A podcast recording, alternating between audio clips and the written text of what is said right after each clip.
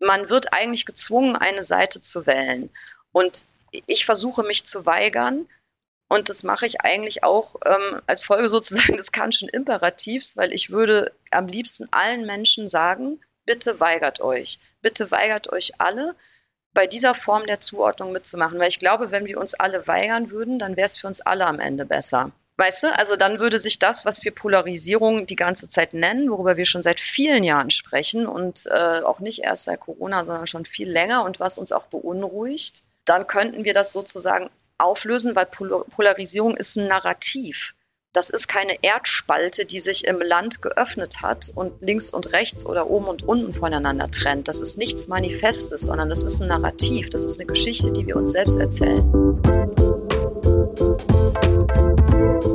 Willkommen im Hotel Matze, dem Interview-Podcast von Mitvergnügen. Ich bin Matze Hiesch und ich treffe mich hier mit Menschen, die mich interessieren. Ich versuche herauszufinden, wie die so ticken und möchte von ihnen lernen. Bevor ich euch den heutigen Gast vorstelle, möchte ich euch zuerst den Supporter vorstellen. Mein heutiger Supporter ist Motel Bonn und wenn ich Motel Bonn höre, dann denke ich an Reisen und ich freue mich, dass es jetzt so langsam wieder losgeht. Motel Bonn ist ein waschechtes Münchner Kindle, hier entstanden 1999, die Idee für die Budget Design Hotels und auch heute haben sie ihren Hauptsitz in der bayerischen Metropole. Aber aus den damals zwei Häusern ist eine richtig, richtig große Familie geworden. In über zehn Ländern in ganz Europa findet ihr Motel One. Im Motel One kann man sich ganz schnell wie zu Hause fühlen und dennoch einen Hauch von Exklusivität genießen. Ich freue mich auch, dass es jetzt endlich wieder losgeht. Ein paar Reisepläne stehen an und dann checke ich natürlich auch wieder im Motel One ein. Das Thema Hygiene hat dabei natürlich Priorität. Ihr könnt euch also jederzeit sicher bei Ihnen fühlen. Das kenne ich auch noch vom letzten Jahr. Und mit Ihren flexiblen Buchungsbedingungen stehen euch dabei alle Türen offen. In allen Motel One Standorten für alle individuellen Reservierungen bis Ende des Jahres werden euch eine kostenlose Umbuchung oder Stornierung angeboten. Vielen herzlichen Dank an Motel One für den Support und nun zu meinem heutigen Gast. Mein heutiger Gast ist Juli C. Juli C. ist Schriftstellerin, Juristin und ehrenamtliche Richterin am Verfassungsgericht des Landes Brandenburg. 2001 ist ihr erster Roman Adler und Enge erschienen, der direkt ein Riesenerfolg wurde. Danach ging es mit großen Schritten weiter. Mein Juli C. Erweckungsmoment war ihr Gesellschaftsroman Unter Leuten. Es gibt wenig Bücher, über die ich so viel nachdenken und sprechen musste. Ich bin aber nicht der Einzige, der Redebedarf nach ihren Büchern hat. Ihr Roman Corpus Delicti gehört mittlerweile zur Schullektüre. Neben weiteren Romanen wie Leere Herzen, Neujahr und Spieltrieb hat Julie C. Theaterstücke, Essays und ein Kinderbuch geschrieben. Sie hat einige Auszeichnungen erhalten, unter anderem den Verdienstorden der Bundesrepublik Deutschland. In diesem Jahr ist ihr neuer Roman über Menschen erschienen. Darin bearbeitet sie das, wovor so einige meiner Städterfreunde und ich auch Angst haben. Durch die Frage, was ist, wenn man von der Stadt aufs Land zieht und der Nachbar ein Neonazi ist. Ich habe mich extrem auf dieses Gespräch gefreut. Ich war ein bisschen aufgeregt, muss ich sagen, und hatte viele, viele Zettel voller Fragen, aber es ist ganz anders gekommen, als ich das geplant habe. Wir starten bei Pferden und enden beim Bürgerkrieg. Dazwischen sprechen wir über Feminismus und was der wiederum mit Pferden zu tun haben könnte. Es geht um Digitalisierung, ihren Schreibprozess, ihre verschiedenen Rollen. Es geht um das Aushalten von Widersprüchen und um Demokratie. Ein großes Thema in unserem Gespräch ist Identität und die Frage, ob und wozu wir Identitäten eigentlich brauchen. Es ist wirklich ein wilder Ritt. Und auch wenn ihr euch am Anfang vielleicht fragt, ob Hotel Matze jetzt ein Pferdepodcast geworden ist, ich verspreche, es ergibt alles einen Sinn. Bleibt dran. Leider waren wir nicht an einem Ort und hatten etwas Tonprobleme, aber die Antworten von UBC machen das alles wieder gut. Versprochen. Ich wünsche euch viel Vergnügen im Hotel Matze mit Juli C. Wie geht's dir denn eigentlich? Ja, ganz gut. Ganz gut. Was hast du heute gemacht? Oh, ähm, in erster Linie war ich bei den Pferden heute, vor allem. Wie viel hast du jetzt? Ich habe vier. Und die sind bei dir immer noch auf, oder bei euch immer noch auf dem, auf dem Grundstück mit und du gehst dann einfach hin und da sind sie direkt. Ja, genau. Das ist mein persönlicher Luxus, dass ich nicht in irgendeinen Reitstall fahren muss, sondern ich habe die richtig hinterm Haus. Das ist echt sehr, sehr schön.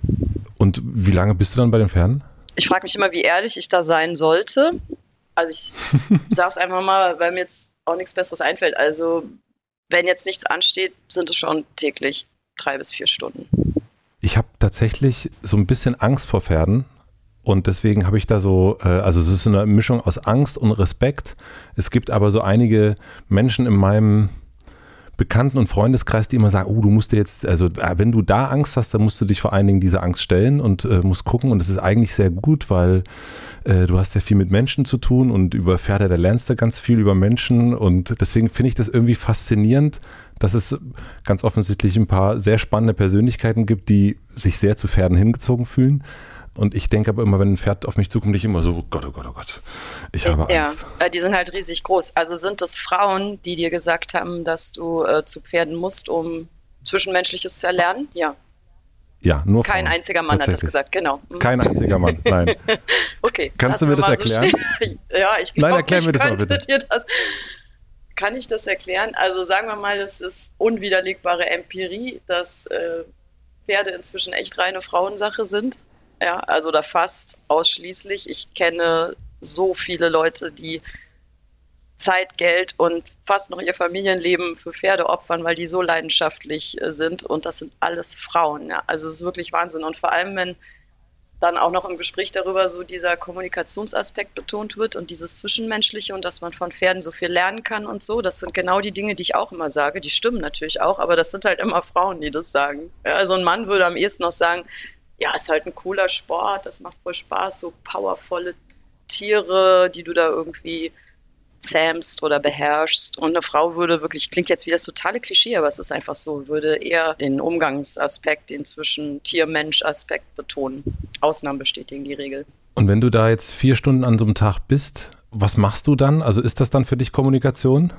Ja, also das ist halt wirklich, ich reite natürlich viel, ne, logischerweise. Also es ist schon auch ein Sport für mich.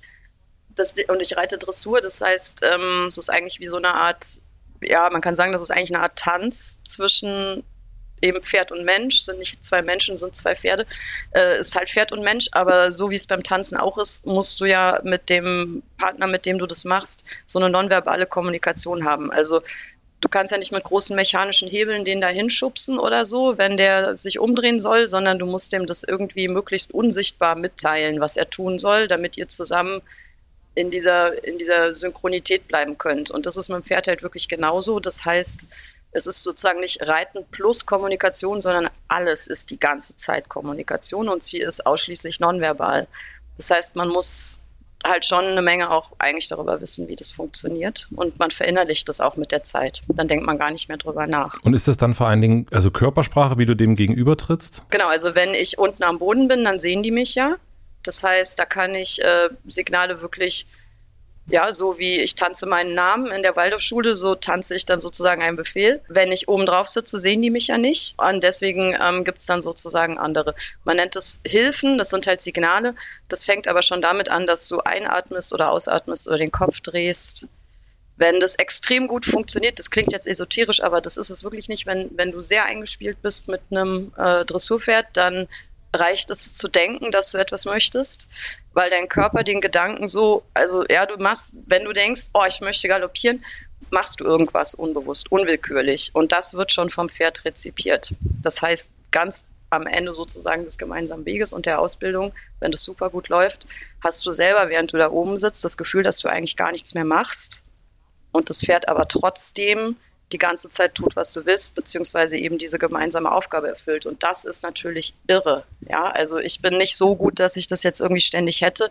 Aber wenn das auch mal nur für ein paar Minuten so ist, das macht unglaublich glücklich. Also das ist wirklich ein totaler euphorischer Moment, wenn du irgendwie denkst, ich will rechts abbiegen und das Pferd biegt rechts ab. Ja, also das ist ja fast schon magisch. Ist das so eine, also ich stelle mir das wirklich vor wie so eine Vereinigung eigentlich, also eine wirklich wahrhafte Vereinigung zwischen zwei Lebewesen Geistig, in dem ja. Moment. Genau. Und das ist wirklich so und alle, die damit nichts zu tun haben, sagen immer, man ist verrückt oder man spinnt, aber inzwischen ist es ja auch so ein bisschen mehr erforscht. Also seit ein paar Jahrzehnten gibt es halt auch tatsächlich Verhaltensforschung speziell für Pferde. Also in der Vergangenheit wurde Verhaltensforschung eigentlich vor allem bei Wildtieren betrieben weil die mhm. Nutztiere waren für die Verhaltensforscher nicht interessant. Ja, also warum soll ich das Verhalten von irgendeinem so blöden Schaf erforschen? Die wollten halt eher äh, Gorillas oder sowas äh, erforschen. Kann man ja auch erstmal verstehen, das, was man vor der Tür hat, wirkt halt nicht mhm. so spannend. Aber seit einiger Zeit gibt es eben auch Verhaltensforschung in Bezug auf Pferde und das ist auch eine richtige äh, Disziplin geworden und das fördert jetzt auch langsam so die Erkenntnisse zutage, wie halt Pferde natürlicherweise in ihren Herdenverbänden miteinander kommunizieren. Und wenn man das halt ähm, rausarbeitet, dann versteht man auch, warum das mit Menschen funktioniert, weil die in der Herde eben auch so krass unterwegs sind, dass der eine irgendwo hinguckt und die anderen wissen halt, was das heißt. Also das sind halt auch wirklich Kommunikationsmonster, wahrscheinlich so ähnlich wie so Bienen, ja, die tanzen ja angeblich auch äh, den Ort, an dem sich irgendwie eine tolle Blumenwiese befindet. So, ja, das ist eigentlich völlig abgedreht, wenn man sich das mal überlegt was Tiere da eigentlich machen oder so ein Ameisenstaat, wo irgendein Späher was findet und dann sagt er den anderen, da hinten liegt eine tote Raupe, dann gehen die alle los. Das, wir wissen ja noch gar nicht so richtig, wie das funktioniert. Ne? Da stehen wir ja noch am Anfang. Und diese Herde meinst du das so ein bisschen im Vergleich zu einer Familie? Also wenn du sozusagen, wir stellen uns vor, die Familie C sitzt am, am Abendbrottisch zu viert und Mutter C äh, guckt nach drüben und alle wissen, ah, jetzt holt sie sich gleich eine, äh, einen Käse aus dem Kühlschrank. Also diese vollkommen non, also diese, äh, diese Art der Kommunikation, also dass man sich sprichwörtlich wortlos versteht. Ja, der Unterschied ist halt nur, dass wenn ich äh, nonverbal am Abendbrottisch kommuniziere, zum Beispiel meine Augenbrauen hochziehe, weil ich not amused bin, weil schon wieder der Reis am T-Shirt klebt, dann äh, werde ich halt ignoriert. Ja, also wir brüllen uns halt ah. an. Das ist unsere Kommunikation am Abendbrottisch. Während das äh, bei Pferden aufgrund der völlig anderen äh, sozialen Beziehungen, die die haben, völlig außer Frage steht, dass wenn das jeweils ranghöhere Wesen, was ich ja gerne wäre zu Hause, es aber nur teilweise bin, das ist bei den Pferden eben geklärt, wenn der halt äh, irgendwie sagt das und das, käme niemals ein anderes Pferd auf die Idee, sich dem zu widersetzen, weil die auch gar keinen, also die haben halt keine Ego-Kultur. Das ist für die nicht die Frage, oh, ein Befehl, das ist demütigend, das will ich nicht oder so. Sowas gibt es nicht, weil es ja diese Ich-Vorstellung nicht gibt. Also ein Herdentier, das Ziel ist der Arterhalt, der Herdenverband, das Überleben der Gattung und nicht, äh, ich bin der Coolste oder so. Und deswegen mache ich jetzt nicht, was du sagst, weil du bist doof. Also sowas kommt nicht vor, sondern diese Kommunikation, die ist zielgerichtet, die dient halt einem ganz bestimmten Zweck, der heißt Überleben. Weil das sind ja, ich meine, so ein Pferd, das wiegt 600 Kilo mindestens, das ist exzellentes Fleisch. Ich weiß nicht, ob du mal eins gegessen hast, so ein Pferd schmeckt wirklich lecker. Wenn man sich jetzt vorstellt, die sind in der Natur unterwegs, wohlschmeckende Fleischberge, umgeben von Pumas. Also die tun gut daran, ihr Überleben wirklich streng zu organisieren. Also das ist schon ähm, ein ausgeklügeltes System, was über sehr lange Zeit evolutionär herangewachsen ist. Und eben mit einem bestimmten Zweck. Und deswegen funktioniert das bei denen und bei uns halt nicht, weil wir sind eben keine Herdentiere in dem Sinne. Also ich verstehe jetzt auf jeden Fall, warum du da vier Stunden bist. Äh, das kann ich total nachvollziehen. Aber du hast immer noch Angst. Äh, nee, ich, also ich habe immer noch Angst, aber ich will mich dem schon auch stellen, also weil ich das auch interessant finde, dass das, also das fasziniert mich schon, wenn du das erzählst. Äh, eine Freundin von mir, Nora, genau das Gleiche, die erzählt da auch genauso davon, sie reitet selbst gar nicht mehr, sondern sie geht einfach nur noch dahin, um nach denen zu schauen und zu gucken und so. Und, äh, und das finde ich schon faszinierend, vor allen Dingen diese, also was mich immer interessiert, ist Leidenschaft.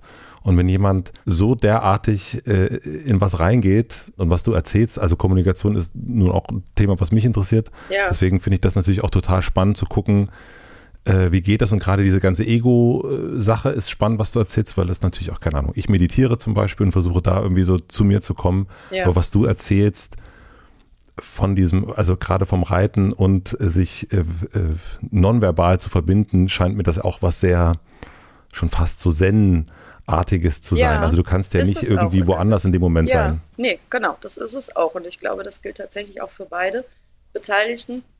Und was ich halt so irre daran finde, und das ist, glaube ich, auch der Grund, warum man auf diesem Pferdetrip so hängen bleibt, es ist so ein verdammtes Wunder, dass diese Form von Kommunikation und Zusammenarbeit zwischen so unterschiedlichen Wesen überhaupt möglich ist und dass es auch gewünscht ist. Und zwar nicht nur vom Mensch Krone der Schöpfung, der immer alles unterjocht, ja, so, das ist ja was anderes. Die Pferde machen uns ein Angebot. Das ist wirklich keine Einbildung. Also Pferde connecten eigentlich mit jedem, wenn es kein Jäger ist. Die connecten auch mit Hunden, mit Schafen, mit Eseln. Die sind grundsätzlich bereit, andere Lebewesen erstmal als potenziellen Kumpel zu betrachten. Und das ist so irre, wenn man dieses Angebot kriegt von so einem Wesen. Ich meine, wir sind eigentlich Fleischfresser also wir sind Allesfresser, aber unsere Augen stehen eng beieinander. Wir haben diesen fokussierten Blick. Das ist aus Sicht von einem Fluchttier ein ganz klares Anzeichen dafür, dass wir Jäger sind. Fluchttiere haben die Augen links und rechts vom Kopf. Die gucken zur Seite, die gucken nicht nach vorne. Also wenn die uns schon sehen, wissen die eigentlich, da kommt ein Jäger. Und trotzdem mhm. machen die uns dieses Angebot. Also das, da überläuft es mich jedes Mal. Weißt du, ich meine, wir Menschen haben so eine, wir denken ständig drüber nach, mit wem kann ich mich vertragen und mit wem nicht und ist der doof oder mag ich den und bla bla. Ja, und können wir uns überhaupt verstehen oder sind wir alle entfremdet und polarisiert und hast du nicht gesehen? Und dann stehen da irgendwie diese Vierbeiner mit den Augen links und rechts und sagen, ja, mal gucken, wer du so bist. Ja, wirklich, kann ja immer noch wegrennen, wenn du wenn du irgendwie äh, nicht funktionierst für mich. Also das ist schon, weiß ich nicht. Also das bringt einen so auf eine andere Ebene auch, das, das Miteinander. Also so viel zum Thema, man kann davon was lernen. Das kann man wirklich und wenn du Lust hast, dann kommst du mal vorbei und ich äh, verspreche dir, du kannst kommunizieren, ohne näher als vier, fünf Meter an die ran zu müssen. Also du musst sie nicht berühren.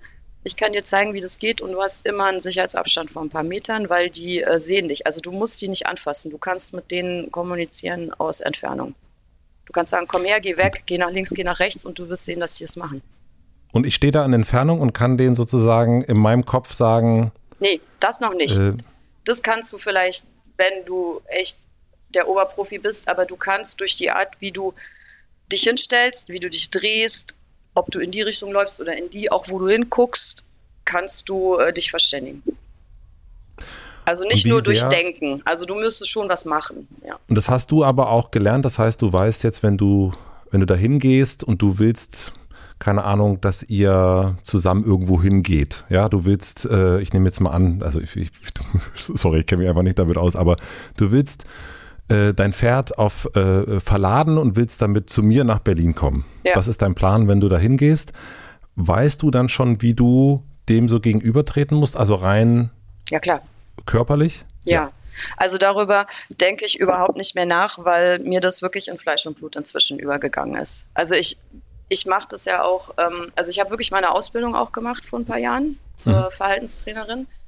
Das heißt, ähm, also ich arbeite da jetzt nicht äh, professionell, weil das, ich habe ja schon so viele Berufe, das ähm, leider, also geht halt nicht alles, aber gelegentlich wenn jetzt jemand gerade verladen, also du weißt irgendwie mehr, als du vorgibst zu wissen, weil allein das Wort verladen, dass du das kennst, das macht mich jetzt misstrauisch, weil das wissen eigentlich nur Pferdeleute, dass es so heißt. Woher weißt du, dass es so heißt? War das Zufall? Ja, also ich nehme mal an, dass man irgendwo, also wenn du, also ein Pferd muss der irgendwo hin ja, aber das bringen. verladen heißt, ein Pferd verladen, nee. da kommt man doch nicht drauf, oder? Dass das so heißt? Äh, also okay. ich, ich, würde auch sagen, ne, keine Ahnung, ja, sorry, aber. Man würde also, doch eher, ja. naja, egal. Also es ist tatsächlich richtig, das heißt auch Verladetraining und ähm, das ist ganz schwierig, weil ein Pferd will nicht in eine kleine Box äh, und irgendwie eingesperrt werden und schon gar nicht will es weg von seiner Herde. Also das ist für die das Schlimmste. Deswegen steigen sehr viele Pferde eben nicht gerne ein. Und das ist zum Beispiel was, was ich kann ich, glaube ich, behaupten, einigermaßen gut kann. Also wenn ich von jemand höre, der hat wirklich Probleme, das Pferd äh, dreht frei, dann fahre ich auch hin und übe mit dem Pferd. Mhm. Und dann mache ich, dann mache ich mir einen Kopf. Also dann. Moment, aber ganz kurz, du übst mit dem Pferd, aber nicht mit dem Menschen? Erst mit dem Pferd und dann mit dem Menschen, ja. Also oft ist es so, dass solche Pferde schon traumatisiert sind, wobei ich jetzt nicht okay. so einen katastrophischen Traumabegriff meine, sondern ich meine damit nur, dass die ähm, eine Erfahrung, die für sie unangenehm war, verinnerlicht haben, dann ein Verhaltensmuster entwickeln, was die immer wieder abspulen. Und das kann jetzt zum Beispiel heißen, jemand hat mal versucht, die in einen Hänger zu laden und die wollten nicht und dann hat er Gewalt angewendet. Das machen die meisten Leute irgendwann. Das Pferd spurt nicht, die werden sauer und dann wenden die Gewalt an. Die Pferde sind aber viel stärker. Also zwingen kann man die kaum. Aber fürs Pferd heißt es, ich mache da nie wieder mit. Wenn ich diesen Anhänger sehe, dann mache ich immer Folgendes und dann kommt dieses Muster. Also zum Beispiel, ich steige, werfe mich zur Seite und galoppiere davon. Oder ich bleibe einfach stehen und bewege mich gar nicht mehr und die haben keine Chance, mich, also ich, ich schraube meine Beine in den Boden. Oder ich laufe mhm. immer einfach am Hänger vorbei und äh, also einfach so Muster, ja, alles nur nicht einsteigen. Und das muss man dem Pferd erstmal wieder sozusagen abkonditionieren, bevor überhaupt der Besitzer wieder mit dem arbeiten kann. Ja, und dann arbeite ich mit den Menschen. Aber erstmal muss das Pferd sozusagen auf Reset. Also das muss erst wieder auf Null, wenn es schon mhm. mal so eine Erfahrung hatte. Und wie nimmst du das dann mit? Keine Ahnung, jetzt mal wieder am Abendbrottisch oder das kann ja auch was anderes sein. Also du bist ja, hast ja schon gesagt, hast verschiedene Berufe. Überträgt sich das dann? Nimmst du das dann mit oder ist das, funktioniert das einfach nicht, weil die anderen ja alle nicht Pferdisch sprechen? Doch, das funktioniert und ich nehme das auch mit.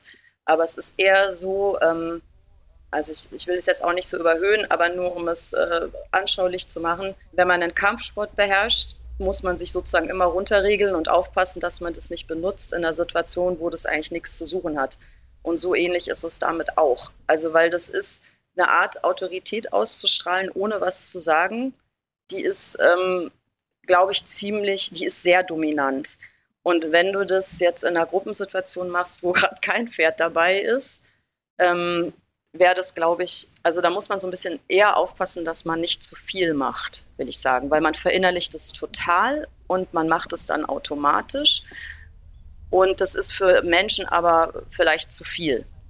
Ja, also man muss dann so ein bisschen gucken, dass man äh, sich runter, weil da geht es nur um eine bestimmte Art des Atmens, um eine bestimmte Art der Körperhaltung und so, aber das sendet unglaubliche Signale auch an Menschen. Also man wir haben das ja immer nicht so bewusst, aber wenn dir einer gegenübersteht, weißt du instinktiv, ist der defensiv oder ist der dominant? Und da gibt es alle Stufen, von extrem defensiv bis extrem dominant oder zwischen passiv-aktiv, wie auch immer. Und wenn du das machst, was du am Pferd machst, bist du sozusagen, also wenn du einem Pferd sagst, pass mal auf, ich bin hier das Leittier, du kannst in den Hänger steigen, dir droht keine Gefahr, ich garantiere für unsere Sicherheit. Da musst du wirklich ein Selbstbewusstsein ausstrahlen, das ist schon ganz schön heftig. Das Pferd muss dich ja auch ernst nehmen. Und das ist in so einer normalen äh, Situation wäre das eher zu viel. Das kannst du aber abrufen sozusagen, ja?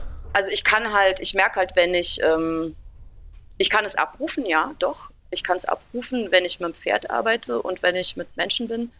Ähm, denkt man ja nicht so viel nach, da macht man es eher automatisch aber dann fällt es mir vielleicht auf und dann lasse ich einfach sozusagen buchstäblich ein bisschen Luft ab, wenn ich merke, das ah, okay. ist jetzt zu viel.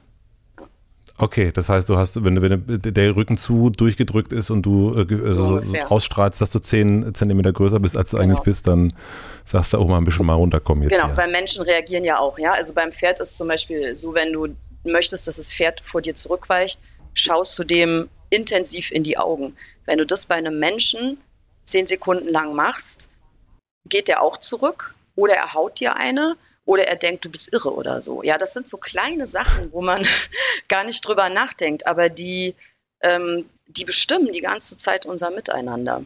Also wenn man jemanden wirklich eine Weile anstarrt, und das muss nicht lange sein, hat man echt ein Problem miteinander, sofort. Also dieses, was guckst du, ja, das, das hat schon eine Bedeutung. Was guckst du? Ja, also ja, ja. früher im 19. Jahrhundert wenn da im Zugabteil äh, zwei Gentlemen saßen, der eine guckt dem anderen ins Gesicht, dann äh, sagt er, der soll das lassen. Wenn er das nicht lässt, dann kriegt er den weißen Handschuh. Ja? Also das war früher eine Beleidigung, eine richtig krasse Beleidigung, jemanden auch nur länger in die Augen zu schauen. Und das kam ja nicht aus dem Nichts. Das sind ja die archaischen Restbestände sozusagen, auch unserer Nonverbalität. Ja, aber ich finde es total spannend. Also deswegen äh, höre ich dir so gebannt zu, weil man wirkt immer auf andere Menschen. Und dieses Bewusstmachen, wie man eigentlich wirkt, also ich kenne das auch manchmal, dass ich denke, hä, wieso? Ich habe doch nichts gemacht. So. Und äh, das Gegenüber reagiert irgendwie und ich denke, hä, was ist da los? Und sich aber bewusst machen, dass man ja, obwohl man nach dem Motto, ich habe doch gar nichts gemacht oder gar nichts gesagt, aber dass ich ja trotzdem irgendwas ausstrahle. Und wenn ich weiß, okay, die andere Person braucht eigentlich vielleicht ein bisschen mehr Raum oder ein bisschen mehr Führung, dann, äh, wenn ich weiß, wie das geht, dann kann ich das ja auch ein bisschen mehr auch abrufen und anbieten wieder. Also wenn wir beim Angebot sind, was du erst meintest. Genau, also es ist ja auch tatsächlich so, ähm, deswegen sagen das bestimmt auch deine anderen Pferdefreundinnen, dass es inzwischen ja auch ganz viel so pferdegestützte Coachings gibt für Leute, die gar nicht mit Pferden arbeiten wollen, sondern die in Führungspositionen sind, was weiß ich, irgendwelche Manager.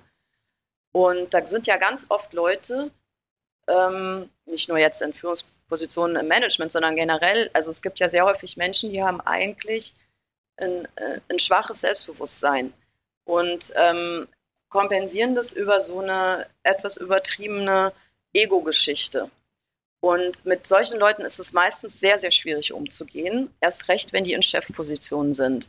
Und das Ding ist, Pferde können das einwandfrei unterscheiden. Einwandfrei. Also du kannst einem Pferd sozusagen nicht vormachen, dass du der Chef bist, wenn du das in dem Moment nicht bist.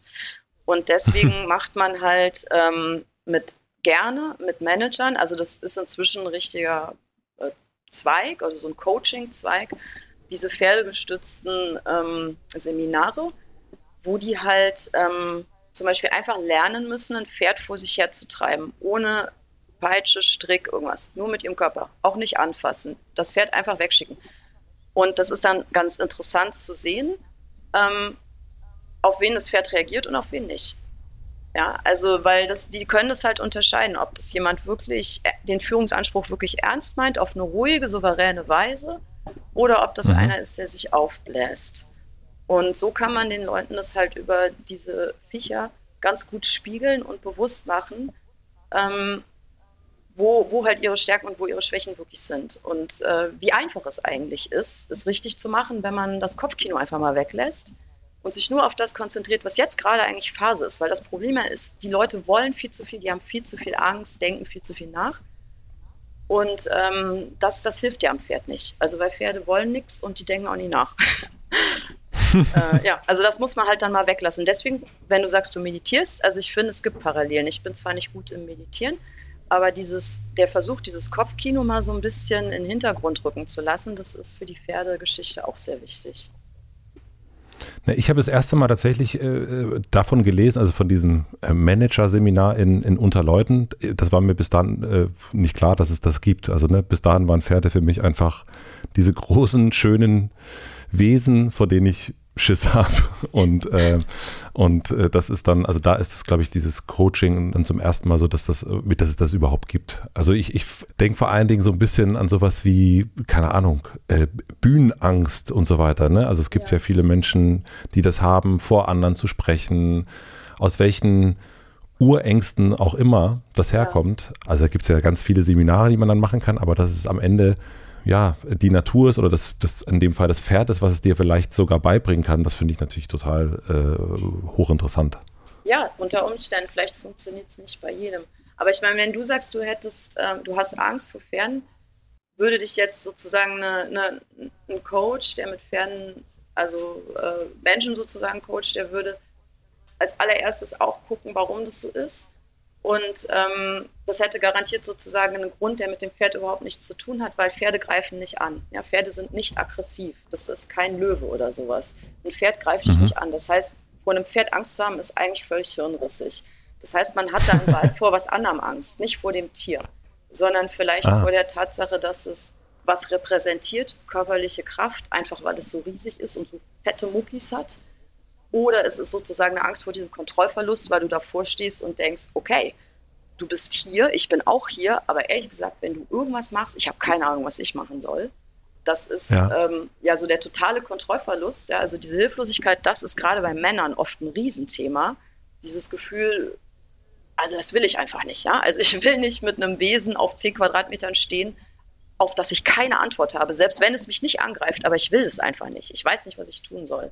So, also das sind oft solche Sachen und wenn man da noch ein bisschen tiefer gräbt, kommt man sehr häufig an den Punkt, wo man das selber merkt und dann eigentlich auch schon darüber lachen kann und das auch schon aufgelöst ist. Also das habe ich wirklich schon oft erlebt, dass Leute, die eigentlich Angst vor Pferden haben, nach fünf Minuten festgestellt haben, sie haben eigentlich überhaupt keine Angst vor Pferden und es ging eigentlich um was anderes. Also es ist wirklich sehr häufig so. Ja, oh, das nehme ich mir auf jeden Fall erstmal mit.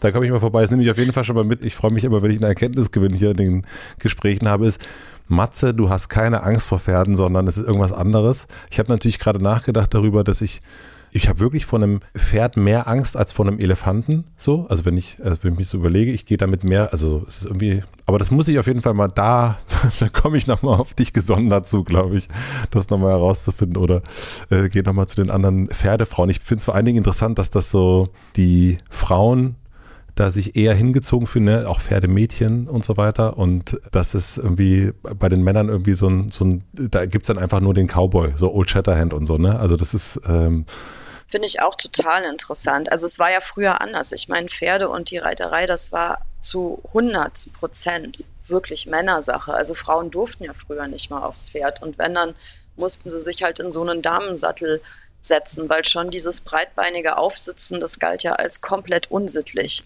Also die durften ja wirklich ja. gar nichts mit Pferden zu tun haben, sehr lange Zeit. Wieso nicht? Und also ein Argument war, dass dieses äh, breitbeinige Sitzen unsittlich mhm. ist für eine Frau. Also oh, krass, du spreizt okay. ja deine Beine auf dem Pferd, musst du ja, wenn du da vernünftig drauf ja. sitzen willst. Und allein das war schon totaler Sittenbruch. Ich meine, was die früher für Klamotten anhatten, ist eigentlich völlig klar. Ja, dann kam der Damensattel, dann durfte man irgendwie seitlich so drauf sitzen. Das waren aber ein paar adlige Frauen, die perfekt ausgebildete Pferde hatten, die du im Damensitz überhaupt reiten kannst. Du hast ja kaum Einwirkung auf der einen Seite und so. Also will nur sagen, das war zu 100 Prozent eine Männerangelegenheit. Und noch im Zweiten Weltkrieg sind tatsächlich ein paar Millionen Pferde mitgelaufen. Das macht man sich überhaupt nicht klar, wie lange das auch noch ging. Ja? Zweiter Weltkrieg, Mitte letztes Jahrhundert sind noch Millionen von Pferden gestorben im Krieg mit den Menschen zusammen. Und erst danach wurde das zu einer Frauensache. Also es ist eine total junge Entwicklung. Und warum haben sich die Frauen das so genommen? Wenn wir jetzt bei der Geschichte schon mal sind? Also ich kann da ja wirklich nur spekulieren, logischerweise. Da gibt es kein, kein falsch und richtig. Aber ich denke mal, das eine haben wir jetzt schon so lange besprochen, weil einfach, glaube ich, dieses sehr empathische Beziehungsdingsbums Frauen super viel Spaß macht. Macht Männern vielleicht mhm. auch Spaß, aber sie ähm, brauchen vielleicht ein Mühe länger, bis sie an den Punkt kommen. Und das andere mag schon auch sein, dass das sowas, auch wenn sich Frauen darüber vielleicht nicht bewusst sind, dass das so eine Art emanzipatorischer Zugriff auch einfach ist. Ich meine, wenn du durch europäische Innenstädte gehst, siehst du nach wie vor die Herrscher der letzten Jahrhunderte auf Pferden sitzen. Also das Pferd ist einfach ein Symbol von männlicher Vorherrschaft und zwar ganz weit oben. Ja? Also der König, der Kaiser, die allergrößten Generäle und so weiter, die sitzen Bronzen oder Steinern auf Pferden. Stimmt, und auch ja. in der mhm. griechischen mhm. Mythologie ist das Pferd ist der männliche Eros, die männliche Kraft, der männliche Machtanspruch. Das ist Schnelligkeit, das ist Körperkraft und so weiter. Also eigentlich wirklich alles, was für diese männliche Seite steht. Und das mag auch ein Grund sein, warum man sozusagen dann als Frau auch eine besondere, weiß ich nicht, das Gefühl hatte, das, das passt jetzt halt auch. Ja? Also jetzt nehmen wir uns das einfach. Aber das ist jetzt eine Theorie, die habe ich einfach so aus der Luft geholt. Dafür da gibt es keine Beweise oder so. Sondern es ist halt einfach nur diese Beobachtung, dass das eben auch so ein starker Symbol, dass das so ein, in unserer Kultur so tief verankert ist. Das Pferd auch ikonografisch, ja, als Symbol für, für Macht und zwar wirklich explizit für männliche Macht. Und das hat sich die Frau jetzt sozusagen ähm, unter den Nagel gerissen, unter den lackierten Fingernagel gerissen. Das heißt also, es ist eigentlich, also deine These ist ein wenig, das ist eine Form des Feminismus. Genau, also ich, wie gesagt, das ist aber jetzt eine Ein, Ein-Mann-, eine Ein-Frau-These, ja. Also ich beziehe mich jetzt ja, ja. nicht auf irgendwelche Gender Studies, sondern das sind eher so eigene Gedanken dazu. Ich könnte mir halt einfach vorstellen, dass das eine Rolle spielt, weil das muss was Gendermäßiges sein, weil diese dieser Umschwung ist ja so krass. Also eine hundertprozentige Männerangelegenheit wird binnen weniger Jahrzehnte zu einer hundertprozentigen Frauenangelegenheit. Also mir fällt fast nichts anderes ein, was so krass äh, sich verändert hat in der Geschlechterzuordnung. Und man darf wirklich nicht vergessen, dass das Pferd ähm, kulturgeschichtlich für uns Menschen das Zentrum auch unserer zivilisatorischen Entwicklung ist. Also ohne Pferde würden wir hier nicht am Zoom sitzen das ist wirklich der Fall. Ja? Also mit den Pferden kam die Mobilität, mit den Pferden kam der Ackerbau, mit den Pferden kam auch eine bestimmte Form von Krieg, das Reisen, das Forschen, alles kam nur mit den Pferden, weil das der einzige Garant war, das einzige Lasttier in der Landwirtschaft unverzichtbar und so weiter. Also unsere ganze Kultur fußt auf der Tatsache, dass wir diese Tiere domestiziert haben. Und sich das jetzt zu greifen von Seiten der Frauen, das ist natürlich schon auch ein Zugriff auf die gesamte Kulturgeschichte und still und leise, weil das fällt keinem auf. Das hat uns keiner streitig gemacht. Die Männer haben das fallen lassen. Da kam das Auto und die Maschine und das ist jetzt die Männersache. Darauf fußt die moderne Welt. Und die Computer, Männersache, alles Männersache. Also in diesem Klischee. Ne, in diesem und äh, die Frauen haben sich das Pferd gegriffen. Die kulturgeschichtliche Vergangenheit, die gesamte Herkunft unserer Zivilisation weiß ich nicht, vielleicht ist es zu hoch gehängt, aber ich finde schon, es ist sehr, sehr faszinierend, äh, wie, wie absolut sich diese Veränderung einfach vollzogen hat. Jetzt kommt die Werbung. Mein heutiger Werbepartner ist Calm. Vielleicht geht es euch gerade ähnlich wie mir. Jetzt, wo das sommerliche Wetter so richtig durchstartet, bin ich viel, viel mehr unterwegs. Und ich genieße es natürlich, dass ich so viel mehr Menschen treffe, viele schöne Veranstaltungen besuchen kann oder Aktivitäten. Das macht richtig, richtig Spaß. Das hört sich jetzt vielleicht ein bisschen komisch an, aber manchmal erzeugt das viele schöne auch Freizeitstress bei mir. Und deswegen achte ich besonders an vollen Tagen darauf, dass ich mir am Morgen oder auch nochmal am Abend bewusst Zeit für mich nehme. Denn ich vergesse ganz oft gerade an solchen Tagen in mich reinzuhören und wirklich zu fühlen, wie es mir gerade geht. Beim Innehalten helfen mir dann besonders die angeleiteten Meditationen von Kahn. In der App findet ihr aber auch entspannte Schlafgeschichten, eine habe ich auch eingelesen, oder beruhigende Musik. Probiert es am besten mal aus über den Link calm.com slash c-a-l-m.com slash bekommt ihr einen exklusiven Rabatt von 40% auf das Calm Premium Abo mit Zugriff auf alle Inhalte. Ich kann es mir auf jeden Fall nicht mehr aus meinem Alltag wegdenken und würde behaupten, Calm ist die wichtigste App auf meinem Telefon. Den Link calm.com slash findet ihr wie immer in meinem Linktree in den Shownotes. Vielen Dank an Calm für die Unterstützung dieser Folge. Und nun zurück zur Folge. Irgendeinem Interview hast du gesagt, dass es ging um nicht Autoren, das ist nicht das richtige Wort, aber ich sage jetzt mal Autoren, seismografische Fähigkeiten im Reden, im Schreiben und so weiter haben so ein bisschen so, so ein Gespür, wohin sich Gesellschaft entwickelt. Stimmt das soweit? Also ist das äh, soweit aus dem Gedanken richtig zitiert? Ja, absolut. Mhm. Und was glaubst du, Seismografin Juli C., was das dann bedeutet? Also wenn, wenn wir bei diesem, hier nimmt sich die Frau sozusagen die kulturgeschichtliche Vergangenheit äh, eignet sich die so ein bisschen klammheimlich an, so wie du es gerade genannt hast? Oder unterm Radar ja. an? Was, mhm. was, was glaubst du, wohin das führt? Also ich glaube, seismografisch kann ich darauf nicht antworten, weil ähm, jetzt sind wir halt schon voll am Rationalisieren, da komme ich jetzt gerade auch nicht raus. Aber ich spinne es einfach mal weiter so. Also spontan würde ich jetzt, glaube ich, auf die Frage antworten, ähm, dass das eigentlich für mich ein Zeichen ist, dass ähm, ich möchte eigentlich nicht Geschlechterkampf sagen, weil ich das Wort überhaupt nicht mag. Also ich finde das ein Begriff, den man eigentlich meiden sollte. Aber ich benutze ihn jetzt trotzdem mal unter diesem Vorbehalt. Also, dass dieser Geschlechterkampf oder sagen wir die Geschlechterrevolution noch überhaupt nicht abgeschlossen ist, weil das wäre ja, oder man müsste es wahrscheinlich so betrachten, wenn das jetzt stimmen würde, diese These, dass die Frau sich da sozusagen auch äh, symbolisch die Vergangenheit, die, die männlich dominierte Vergangenheit äh, angeeignet hat, dann wäre das ja eine sehr subversive Form, sozusagen Emanzipation rückblickend noch einmal zu vollziehen. Unfassbar subversiv, ja, ja. Ja, also die, die wahre, also die echte gelebte Emanzipation wäre ja die, das moderne Fundament unserer Kulturgeschichte sich anzueignen. Das wäre eigentlich die Maschinenwelt, wenn man das jetzt mal so pauschal zusammenfasst, weil das Pferd ist ja passé. Also das Pferd ist sozusagen ausgestorben. Das ist ja nur noch übrig als Sport- und Kuscheltier. Das ist ja nicht mehr im Zentrum unseres Fortschritts und auch nicht im Zentrum unserer Zukunft. Vielleicht irgendwann doch wieder, wenn wir fertig dekarbonisiert sind, dann vielleicht doch wieder, aber jetzt erstmal nicht. Und ähm, sich dann auf sowas zurückzuziehen oder was heißt zurückzuziehen, sich auf sowas auszurichten, könnte man ja schon erstmal interpretieren als, sag ich mal, ein Umweg oder noch eine Ausweichbewegung oder vielleicht auch eine, wie nennt man das, so eine Art äh, Stellvertreter-Geschichte, ähm, weil wir noch nicht weit, so weit sind, ans Eigentliche wirklich zu gehen. Und ich meine, das würde vielleicht ja auch noch gestützt durch andere Beobachtungen, diese, diese These, dass das eigentlich vielleicht noch so eine Sublimationsbewegung ist. Noch eine Vorstufe von einer wirklich emanzipatorischen Bewegung.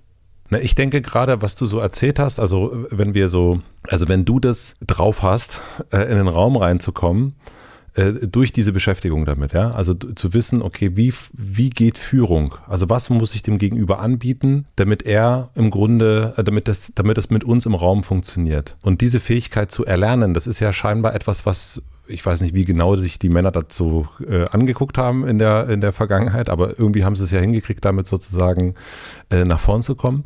Ja. Aber ist das ja eine sozusagen, ist das ja eigentlich sich eine Fähigkeit drauf schaffen, die wenn wir mal so noch mal eins weiterdenken, ja absolut notwendig sein wird. Also wir brauchen ja eine andere Art von, also wir brauchen ja nicht eine, behaupte ich jetzt mal, äh, eine zentrale Führung, auf keinen Fall, äh, glaube ich. Also immer weniger. Ich glaube, es geht hier viel, viel mehr um Führung im viel, viel, viel, viel kleineren. Also erstmal Selbstführung logischerweise, aber auch ein Thema für dich ist ja, würde ich auch gerne noch drüber sprechen wollen, ist Demokratie, aber ich glaube eben auch nicht mehr an so ein, hier ist die Frau Merkel und die sagt uns jetzt mal, was irgendwie zu tun ist, sondern das muss ja eigentlich von, also muss vielmehr von unten kommen. Ja, also dass da jemand oben sitzt und uns was sagt, König, Kanzler, wie auch immer, ich glaube, das ist, also das ist ein aussterbendes Prinzip. Mhm. Und ich glaube, wenn wir das, also dann ist es eigentlich die Kernkompetenz, die man eigentlich braucht, ähm, was ihr, was ihr Pferdefrauen jetzt so äh, gerade euch erlernt klingt total, also super interessante These, finde ich. Also, weil das, mein, mein, mein Erklärungsversuch war jetzt ja eigentlich so ein bisschen deprimierend oder so. Also, weil ich habe ja quasi gesagt, naja, das ist dann halt so eine Art Scheinemanzipation oder das sublimiert irgendwie das Eigentliche. Mhm. Aber was du jetzt gemacht hast als These, das gefällt mir viel besser, weil das heißt ja eigentlich, das ist ein Trainingslager. das ist, ist ein so, Trainingslager, ja, ja genau. Genau, ja, also das ist eigentlich ein Übungsfeld. Und man tummelt sich vielleicht deswegen so gerne darauf, jetzt auch speziell als Frau, weil man irgendwie vielleicht spürt, das ist meine Art, mit diesen Dingen umzugehen. Darin bin ich gut, das kann ich lernen, das kann ich machen und das kann ich auch brauchen. Und dann würde das halt bedeuten, weil alle Dinge brauchen ja immer viel länger, als wir denken. Wir denken immer Problemlösung, drei Jahre fertig, aber so ist ja nie. Wir reden ja eigentlich immer über Generationen. Und das würde ja bedeuten, dass das eine Entwicklung ist, die vielleicht auch sogar super positiv ist, weil es quasi heißt, ähm, da suchen sich eben Menschen auf spielerische Weise Möglichkeiten, Fähigkeiten zu schulen, die tatsächlich in der Zukunft super wichtig sein werden. Das wäre dann, das wäre richtig schön. Das gefällt mir. Ja, ich glaube ja schon, dass dieses ganze Thema Intuition, ne, also äh, wir haben, bevor wir angefangen haben aufzunehmen, haben wir ganz kurz, äh, was heißt ganz kurz, wir haben eine Viertelstunde damit ver verbracht, und die Technik irgendwie hinzukriegen.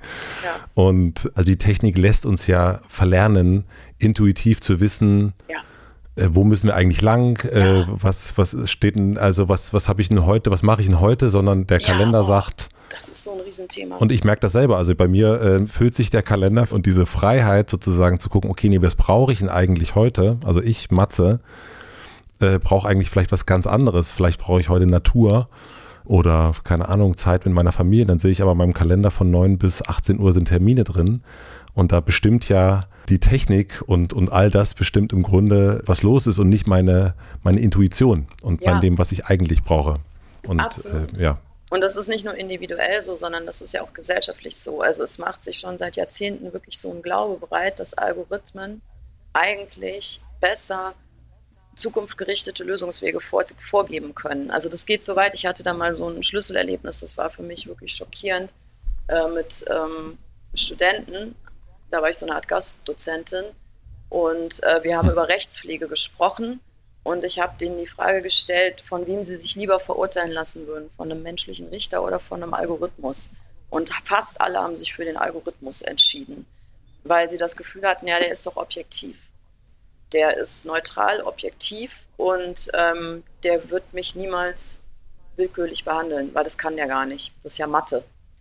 Und das verkennt natürlich erstens mal komplett, was ein Algorithmus ist, komplett. Und zweitens ist es so eine Großabsage an die menschliche Urteilskraft, ähm, die, glaube ich, jetzt nur exemplarisch in diesem Seminar zum Ausdruck kam. Ich glaube, das ist was, was sich ganz verbreitet äh, hat. Also dieser Glaube, dass wir eigentlich schlechter wissen, wie es geht, als irgendwelche Maschinen. Und ähm, ich will damit auch nicht sagen, dass diese Maschinen nutzlos sind. Natürlich sind sie das nicht, aber die arbeiten uns zu. Und so sollte es auch sein. Und die Entscheidung, und die ist immer auch intuitiv geprägt, trifft am Ende eben trotzdem der Mensch. Das geht gar nicht anders, weil die Unsicherheit bleibt immer. Kein Algorithmus sagt die Zukunft komplett voraus, sonst bräuchten wir die absolute, die totale Maschine sozusagen, die alle verfügbaren Informationen tatsächlich auswertet. Davon sind wir sehr weit entfernt. Und das, deswegen ist es eigentlich so fatal, also der Intuition tatsächlich eine Absage zu erteilen weil es auch gar nicht, ähm, also nicht mal empirisch sozusagen richtig ist. Jetzt gerade in Bezug auf die EM habe ich so einen interessanten Essay darüber gelesen, dass ähm, es ja so verschiedene Möglichkeiten gibt, den EM-Sieger vorherzusagen. Und das wird eben auch durch Datenauswertung gemacht. Da werden alle Spielerdaten und Erfolgsdaten und Laufwege und was, was weiß ich alles Big Data-mäßig halt verarbeitet. Und dann sagt der Algorithmus, Frankreich gewinnt oder so, wird EM-Sieger. Und dann gibt es so eine andere Methode, da ähm, will ich jetzt nicht ausführen, aber die, die sich letztlich auf Intuition stützt. Also wer sagt intuitiv, der und der gewinnt. Und das haben die mal durchgeguckt, so aus den letzten EMs und WMs. Und äh, tatsächlich hat das intuitive Verfahren eine viel höhere Trefferquote gehabt als der rein algorithmisch äh, gestützte Tipp.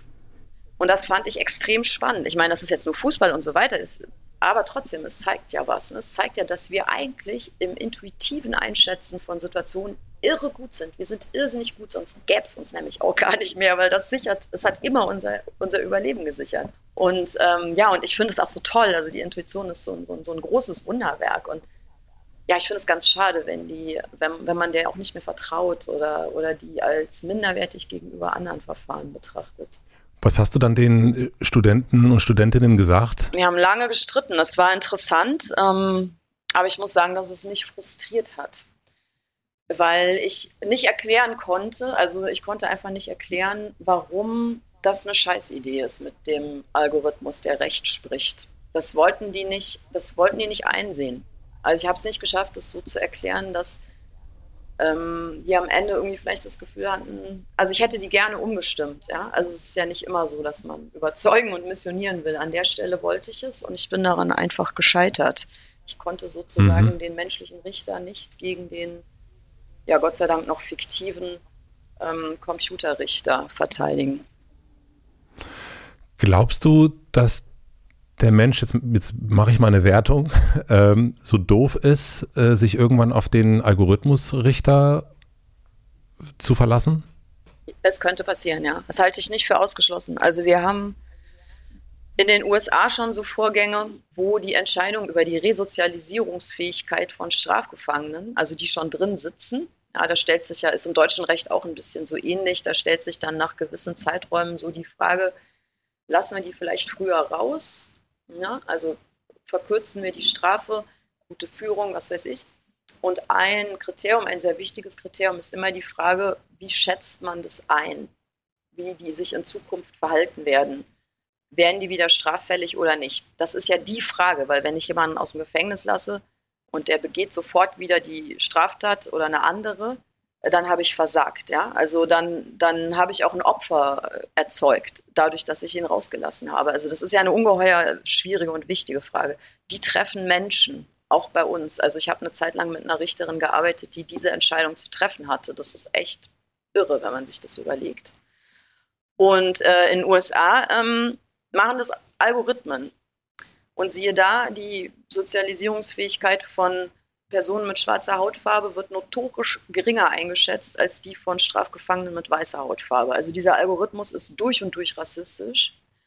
Und äh, so sehr, dass man ihn, glaube ich, ich will jetzt nicht lügen, weil ich bin da mit der aktuellen Entwicklung jetzt gerade auch nicht vertraut, aber das wurde zumindest dann auch mal zur Kenntnis genommen. Ja? Also vielleicht hat man es abgeschafft oder geändert, ich weiß es nicht. Aber jedenfalls hat man einfach gesehen, wohin das führt, diese Algorithmusentscheidung, ja, weil die stützen sich ja einfach auf Häufigkeiten, in der Vergangenheit und übertragen die auf die Zukunft. Mehr machen die nicht, mehr machen die nie, mehr können die nämlich gar nicht machen.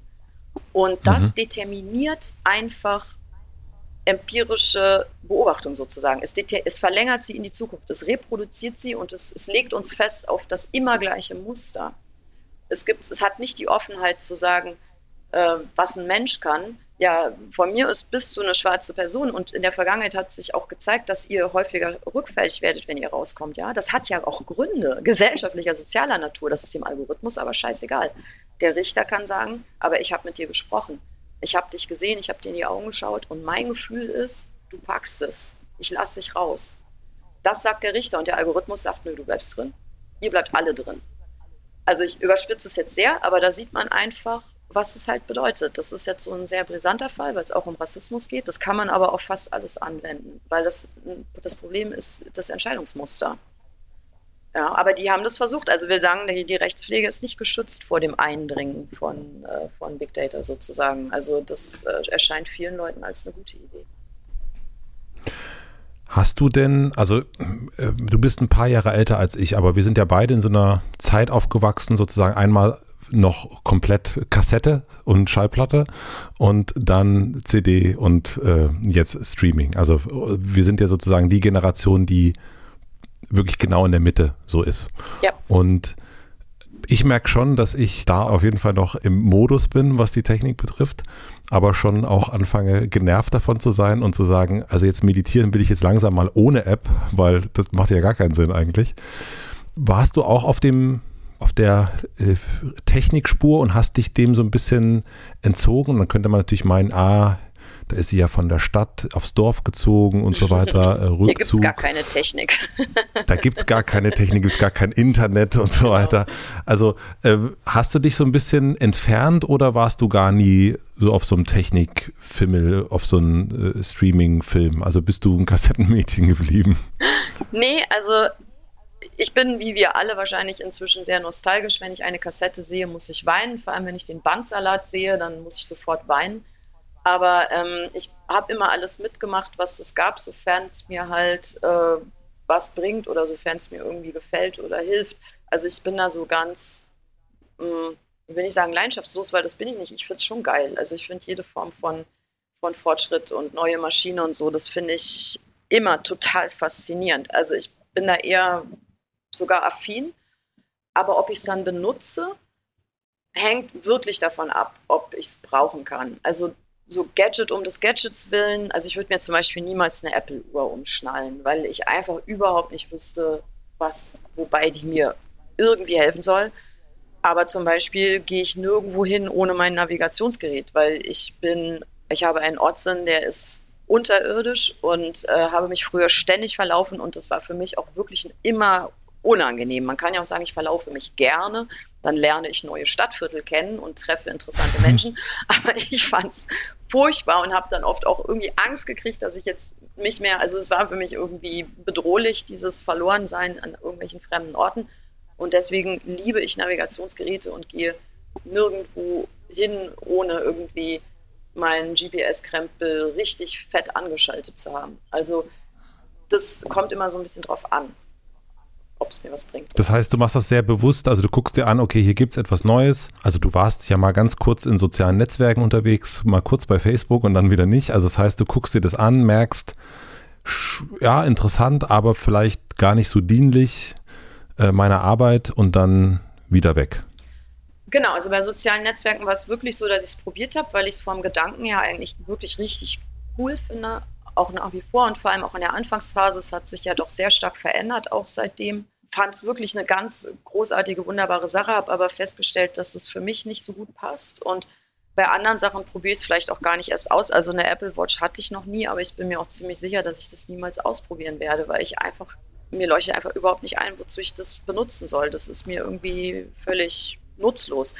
Andere Geschichten, zum Beispiel gibt es jetzt so Kameras, ähm, die Aufnahmen machen, die halt also sage ich dir bestimmt nichts Neues, aber die, denen kannst du sagen, was ihr Ziel ist und dann verfolgen die das eigenständig. Die stehen auf einem frei beweglichen Stativ, die zoomen selbstständig mhm. und die fokussieren, also die verlieren einfach ihr Ziel niemals aus den Augen. Also du kannst sozusagen vor denen rumtanzen wie irre und die filmen dich die ganze Zeit und verlieren dich dabei nicht. Das ist zum Beispiel was, äh, das finde ich super genial, das habe ich mir zum Geburtstag gewünscht, das brauche ich unbedingt.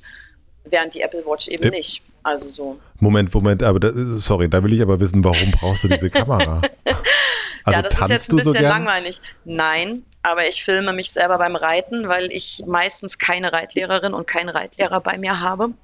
Und deswegen durch ähm, die Filmerei habe ich so eine Art Selbstkontrolle, wenigstens mal zu gucken, ob das äh, okay läuft, auch von außen betrachtet. Und momentan ja. installiere ich dazu mein äh, Tablet auf irgendeinem so selbstgebastelten Stativ und um, weil der Weitwinkel nicht groß genug ist, steht das so in gefühlt zwei Kilometer Entfernung vom Reitplatz. Und um dann hinterher was zu sehen, äh, muss ich das so groß zoomen, so dass Pferd und Reiter so aus fünf Pixeln bestehen, die sich irgendwie bewegen. Ja, also das ist jetzt der Stand der Dinge. Ich freue mich irre auf die, auf, auf die technische Lösung für dieses Problem. Brauche ich. Verstehe.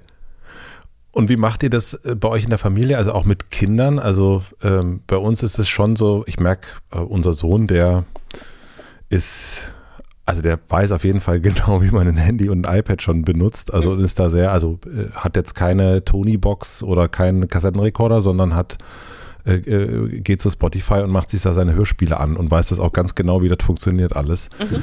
Und da merke ich schon, A, aber also denke ich mir einerseits, oh, ist das zu früh? Auf der anderen Seite kann er viel, viel besser, merke ich, auch das so weglegen. Also der cool. sagt mir dann auch, Herr Papa, leg mal dein Handy weg und so jetzt, ne, so und hat da irgendwie gar nicht so diesen, also es ist gar nicht so suchtanfällig, meine cool. ich. So, ah, das merk, ist dadurch, toll. ich habe so das Gefühl, dass zumindest dadurch, dass es schon immer da ist, irgendwie und so natürlich ist, also wie man jetzt auch ja nicht ständig trinkt, nur weil man trinken kann, ähm, habe ich so das Gefühl, kann der irgendwie besser damit umgehen als vielleicht meine Generation, die das irgendwie noch nicht so, sich davon nicht so abgrenzen kann. Aber habt ihr da zu Hause, seid ihr da vorsichtig in der, in der Erziehung oder und auch vor allen Dingen in der Beziehung zu technischen Geräten? Oder, also ich meine, gerade weil ihr auf dem Land lebt? Genau, weil es hier ja keine gibt. Also, ähm, äh, ist halt so, Den Gag machst du immer. ich versuche dir den so unterzuschieben, aber ich merke schon, das klappt nicht. Du distanzierst dich dann immer gleich. Also, ähm, wir sind da schon relativ ähm, ja, streng oder zumindest denken wir drüber nach. Also ich finde es halt super, wenn die das lernen, weil da gibt es ja auch einfach super tolle Sachen. Also was es zum Beispiel ja für gibt, äh, für Kinder, auch für Erwachsene, aber für Kinder ist es super. Jetzt gibt es für iPad, vielleicht auch für andere Geräte, dass du selber so Stop-Motion-Videos machen kannst. Ja, also der du machst die Fotos, du veränderst deine Szenerien und er baut dir das automatisch zu einem Film zusammen. Ist ja ein super simples Verfahren, was aber natürlich über so ein digitales Gerät ganz anders funktioniert als jetzt ein Daumenkino. Ja, das ist ja verblüffend. Und die können jetzt mit ihrem ganzen Spielzeug, ob das Lego oder Playmobil oder irgendwas ist, halt die krassesten Filme machen über dieses Stop-Motion-Verfahren. Und das finde ich super toll. Also wenn die das jetzt acht Stunden am Tag machen, ist, bin ich damit völlig zufrieden. Wenn die jetzt aber acht Stunden am Tag irgendein Ballerspiel machen würden, ich habe jetzt nicht vielleicht grundsätzlich was oder irgendein, irgendein anderes Computerspiel, da habe ich vielleicht nicht grundsätzlich was dagegen, aber wenn die das acht Stunden machen, das ginge halt gar nicht. Also Computerspielzeit haben wir ziemlich streng begrenzt. Das dürfen die nur einmal am hm. Tag eine halbe Stunde. Und danach ist auch wirklich Schicht. Und ich möchte zum Beispiel auch nicht, dass mein neunjähriger Sohn ein eigenes äh, Smartphone hat. Das will ich einfach nicht. Ich finde das viel zu früh. Und er ist auch derjenige, der sich darüber beschwert, dass in der Schule die ganzen Mitschüler und Mitschülerinnen das inzwischen haben und ähm, oft dann eben auch mit denen gar nichts anzufangen ist, weil die dann irgendwo sitzen, also vor allem im Bus, ich glaube auf dem Schulhof dürfen sie es nicht benutzen, aber die haben so eine lange Busfahrt und so. Und dann sitzen die alle und gucken TikTok, ja, und ähm, ihnen nervt es total, weil die halt dann nicht mehr miteinander reden und keine Witze reißen und so, wie das halt vor ein paar Jahren noch war. Das hat sich total radikalisiert, diese, ähm, dieses Handyglotzen, auch unter den Kindern. Und das ist was, das möchte ich nicht für meine Kinder. Also ich möchte, dass sie in die Welt schauen und nicht aufs Display die ganze Zeit. Ja, also ich meine, letzten Endes, äh, glaube ich, ist ja ähm, das durch auf die Welt schauen ist ja das passiert, was äh, ja mit dir auch passiert ist, ne? Also dass du angefangen hast, irgendwie äh, Sachen aufzuschreiben und so weiter. Also es hat ja viel damit auch zu tun. Also wenn man die ganze Zeit auf den Bildschirm guckt, dann glaube ich, wird es schwierig, so mit den, mit der Ausbildung äh, der eigenen Kreativität. Also weil ich glaube, das hat ja auch viel mit, keine Ahnung, Langeweile zu tun. Also, ne? oder und, und an der Bushaltestelle sitzen und, und genau. gucken und in, in, Gedanken kommen so. Genau. Wenn also du die das, ganze Zeit auf dein Handy guckst. Das ist das Stichwort, ja. Also die Langeweile ist, glaube ich, das Stichwort. Weil ich nicht grundsätzlich finde, dass jetzt irgendwie Handy, Smartphone, was weiß ich, unkreativ macht. Also man kann ja auch im digitalen Bereich super kreativ sein. Das kann auch alles spannend sein. Aber der Punkt ist tatsächlich, finde ich, diese Langeweile. Also das Internet und äh, was alles damit zusammenhängt gibt dir rund um die Uhr die Möglichkeit, dich zu zerstreuen. Du musst dich niemals langweilen, niemals langweilen. Und man weiß ja, dass Langeweile im ersten Moment so super unangenehm ist. Wenn man es aber dann mal eine Weile zulässt, dann verliert sich dieses Unangenehme und dann kommt man eben wirklich in so einen Wahrnehmungsdingsbums rein. Und äh, das ist halt super schade, wenn man diesen Zugang dann gar nicht mehr hat, weil man, sobald einem langweilig wird, so reflexartig gleich mal guckt, was die neuen Schlagzeilen sind oder so. Also dazu neige ich auch. Ich will mich da jetzt nicht rausnehmen. Ich habe diesen Impuls auch. Ich greife auch ständig in die Hosentasche. Das, das ist einfach so. Ist, gibt es denn Momente, also das mag man sich kaum vorstellen, wenn man so deine äh, Vita sich anguckt und alles, was du so veröffentlicht hast und was du so machst. Und dann kommen jetzt noch Pferde dazu, vier Stunden am Tag, Minimum. gibt es Momente der Langeweile? Hm, also nicht in dem Sinne, dass ich wirklich irgendwo sitze und denke, oh scheiße, was mache ich jetzt? Aber was es halt schon gibt und was mir auch total wichtig ist, also sage ich mal, vier Stunden Pferde, das ist ja in gewisser Weise auch eine Form der Langeweile. Also das also passt jetzt nicht so ganz, aber so Auszeit einfach. Das brauche ich unbedingt. Das kann ja auch ein Spaziergang sein, ja, oder von mir aus eine Autofahrt, in dem man eben kein Radio hört, sondern einfach nur ein paar Stunden lang aus dem Fenster guckt oder im Zug oder so. Oder wenn man irgendwo warten muss auf irgendwas eine Stunde, dann halt mal wirklich sagt, okay, ich hole jetzt nicht das Handy aus der Tasche und lese irgendwie äh, die Nachrichten, sondern ich sitze jetzt hier einfach nur und gucke. Das würde ich jetzt gar nicht mehr so als Langeweile in dem Sinne bezeichnen, aber das sind halt diese Auszeiten, also wo man keinen Input hat in dem Sinne. Und das ist total wichtig. Also ich glaube, für mich persönlich wäre es nicht möglich, Schriftsteller äh, oder Schriftstellerin zu sein, wenn ich ähm, darauf nicht auch achten würde, dass das erhalten bleibt. Also gibt es für dich richtig wo du sagst, okay, ich muss jetzt mir diese Auszeit nehmen, weil ich brauche jetzt, im Modernen heißt es dann Me-Time, aber äh, wirklich zu sagen, okay, ich, ich, ich setze mich an die Bushaltestelle und äh, ich zwinge mich jetzt auch nicht irgendwie Input mehr reinzuknallen, sondern ich sitze einfach da und, und glotz äh, und, genau. und schaue auf, äh, auf die Straße. Genau, also ich bin sowieso inzwischen super rigoros in der Vergabe von äh, oder im, im Eingehen von Terminen. Ich mache halt einfach nur noch super, super wenig im Vergleich zu, glaube ich, allen anderen Menschen auf der Welt. Also ich bin echt super streng. Selbst wenn ich merke, jetzt hatte ich mal irgendwie ein paar Tage für meine Verhältnisse viel, worüber du und andere immer noch lachen würden, weil es nicht viel ist, aber ich bin wirklich so streng geworden, dann achte ich einfach darauf, dass dann auch mal eine Phase kommt, wo ich vielleicht mal wirklich eine Woche lang keinen Termin habe. Also dann gibt es immer noch ein Telefonat zu erledigen, aber jetzt nicht so was Größeres. Und ja, man, also es ist anders. Dann ist der Kopf auch freier. Man denkt nicht drüber nach, oh Gott, ich muss ja heute Abend noch nach Hamburg fahren und äh, super schlau in irgendeinem Talkshow-Sessel sitzen, sondern man sitzt an der Bushaltestelle und denkt eben nicht darüber nach, dass man heute Abend performen muss, sondern man guckt tatsächlich, was die blöde Taube da am Straßenrand eigentlich genau pickt. Das ist das Einzige, was in dem Moment richtig interessant ist. Und das finde ich so wichtig. Also, dass man die, die unmittelbare Umgebung überhaupt noch sieht. Das ist so wichtig. Also für Autor sowieso, aber ich weiß nicht, vielleicht ist auch für alle eigentlich wichtig. Wann bist du denn so streng geworden? Wann? Und warum? Wann und warum? Also es muss ja irgendwie Hamsterrad, Termin, Hamburg, Talkshow, ja. ähm, also und, auf, ne, und all das sozusagen. Und irgendwann muss es ja den Moment gegeben haben, wo du gesagt hast, so, jetzt ja. äh, nicht Lanz, sondern Bushaltestelle. Richtig, genau. Also ich habe halt irgendwann den Stecker gezogen, aber das Ziehen des Steckers hat sich dann als ein jahrelanger Prozess herausgestellt. Also es ging nicht einfach den Stecker ziehen und jetzt ähm, ist das Leben anders, sondern es hat sich irgendwie als ein sehr langer Kampf äh, erwiesen. Aber den habe ich dann trotzdem eben auch sozusagen gefochten und äh, das Ziel war immer an einen Punkt zu kommen, wo mir die Sachen, die ich mache, auch wirklich wieder Spaß machen. Und da kann ich sagen, dass ich das wirklich jetzt erreicht habe. Aber das hat ein paar Jahre gedauert und angefangen, mich zu wehren, habe ich schon wirklich sehr früh. Ich würde sagen, so ab 2010 wahrscheinlich. Also es ist bestimmt schon zehn Jahre her. Und das hat aber wirklich erst geklappt, als ich dann auch radikalere Maßnahmen einfach in meinem Berufsleben ergriffen habe. Also ich habe den Verlag gewechselt deswegen. Ich habe mir eine Agentin genommen. Ich hatte vorher keine und wollte auch keine. Aber ich habe dann einfach eingesehen, dass es ohne nicht geht. Also so wie jetzt ein Musiker vielleicht ein Management hat, Mhm. So habe ich jetzt halt eine Agentin, die mich auch abschirmt und so ein paar Maßnahmen. Ich habe es alleine halt auch nicht hingekriegt und das war alles so eine, eine Strecke auch, eine Lernstrecke und so, wie man das handhaben muss. Auch, dass man keine E-Mails mehr kriegt und so. Also nicht mehr so viele, weil das war einfach irrsinnig. Ich habe früher viele Stunden am Tag nur mit der Kommunikation zugebracht. Es war schon wirklich irrsinnig. Und äh, also äh, letzten Endes ist ja etwas, also äh, ganz viele E-Mails bekommen, Talkshow-Auftritte ähm, und all das. Es ist ja erstmal, da wird ja jeder Schriftstellerfreund, jede Schriftstellerfreundin sagen, ja, sei froh, bei dir kommt was rein, bei mir nicht. Ja. Du darfst wenigstens dahin. Genau. Und ich werde nie eingeladen und jetzt äh, beschwerst du dich auch noch, äh, du undankbare genau. C, du. Ist so. Ist so, oder? Also das kann ja. ich mir gar nicht anders vorstellen. So. Und aber.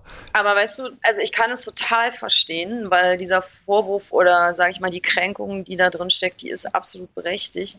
Das ist ein totales Luxusproblem. Aber am Ende ähm, sind Probleme immer auf ihrer Stufe das, was sie sind.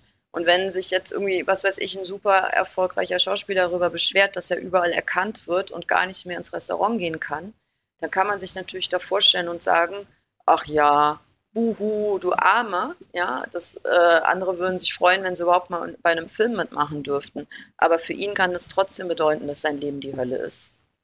Das, weißt du, also das sind, das ist einfach leider so. Ähm, ich sehe total, dass das ein Luxusproblem ist und ich ähm, hätte es mir auch finanziell überhaupt nicht leisten können, diesen Stecker zu ziehen. wenn ich nicht irgendwann tatsächlich angefangen hätte, von meinen Buchverkäufen auch meine Familie ernähren zu können. Weil eine Antriebsfeder oder eigentlich die einzige, die ich für den ganzen Stress vorher hatte, war noch nicht mal irgendwie ein rasantes Geltungsbedürfnis. Also das habe ich auch, das hat wahrscheinlich jeder und ich habe auch ein Sendungsbewusstsein und will immer auch mal was erzählen. Aber ich musste vor allem auch einfach Geld verdienen. Und ähm, erst mit dem Erfolg kam ja auch überhaupt die Möglichkeit zu sagen, ich fahre jetzt nicht mehr überall hin. Traurig, aber wahr, ja. Also von daher ist es ein Luxusproblem, es ist aber auch eine Luxuslösung. Beides zugleich. Es ist beides reiner Luxus. Tatsächlich. Ja, nun gibt es aber natürlich auch viele Leute, die also die das auch haben, ne? also die trotzdem, also die dann auch sagen, wo du sagen würdest, naja, reicht doch, ähm, ist doch jetzt genug und so weiter, du musst doch gar nicht mehr nach Hamburg fahren, also nichts gegen Hamburg ja. hier, ja, aber ähm, äh, nee, ich habe neulich habe ich äh, Hannover so oft etwas, äh, sagen wir mal, durch den äh, und deswegen muss ich das nochmal explizit sagen, nichts gegen Hamburg und auch nichts gegen Hannover.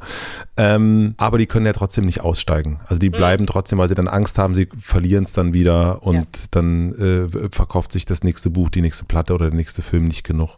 Ja, entweder das oder weil sie es auch gerne machen. Ne? Also und das darf man ja auch nicht. Das muss ja jeder auch für sich entscheiden. Also ich bin zum Beispiel noch nie gerne auf Lesungen gefahren. Ich fand es immer wirklich sehr, sehr belastend. Aber ich kenne halt viele Kollegen und da muss ich auch wirklich sagen Kollegen, weil das vor allem Männer sind, bei denen ich das so deutlich den Unterschied auch wahrnehme. Die lieben es. Die machen halt im Jahr also wie so Rockstars, du fährst mit dem Zug hin, sitzt abends auf der Bühne, schläfst im Hotel, fährst du morgen mit dem Zug weiter in die nächste Kleinstadt und sitzt im nächsten Literaturhaus. Super geil. Und machen dann im Jahr vielleicht sogar 100 Lesungen oder noch mehr.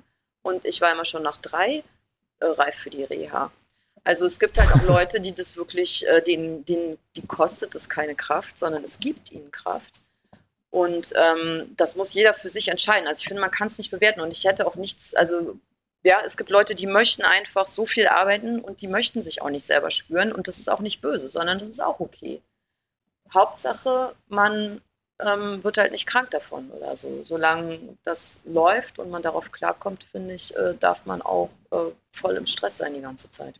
Du hast gerade schon das Stichwort gesagt, was ich nämlich erst fragen wollte, nämlich die Frage, wie du, du bist ja im Grunde weg von Zeit zu Energie so wie es sich anhört. Ne? Zu sagen, okay, also das gibt mir einfach keine Kraft, hast du gerade gesagt, oder raubt dir Kraft oder Energie. Und äh, sozusagen, du hast dein Leben darauf ausgerichtet, nicht auf deinen Kalender, sondern auf deine, auf deinen Energiehaushalt. Mhm, ja, das finde ja. ich beschreibt das ganz gut, weil genau. Mhm.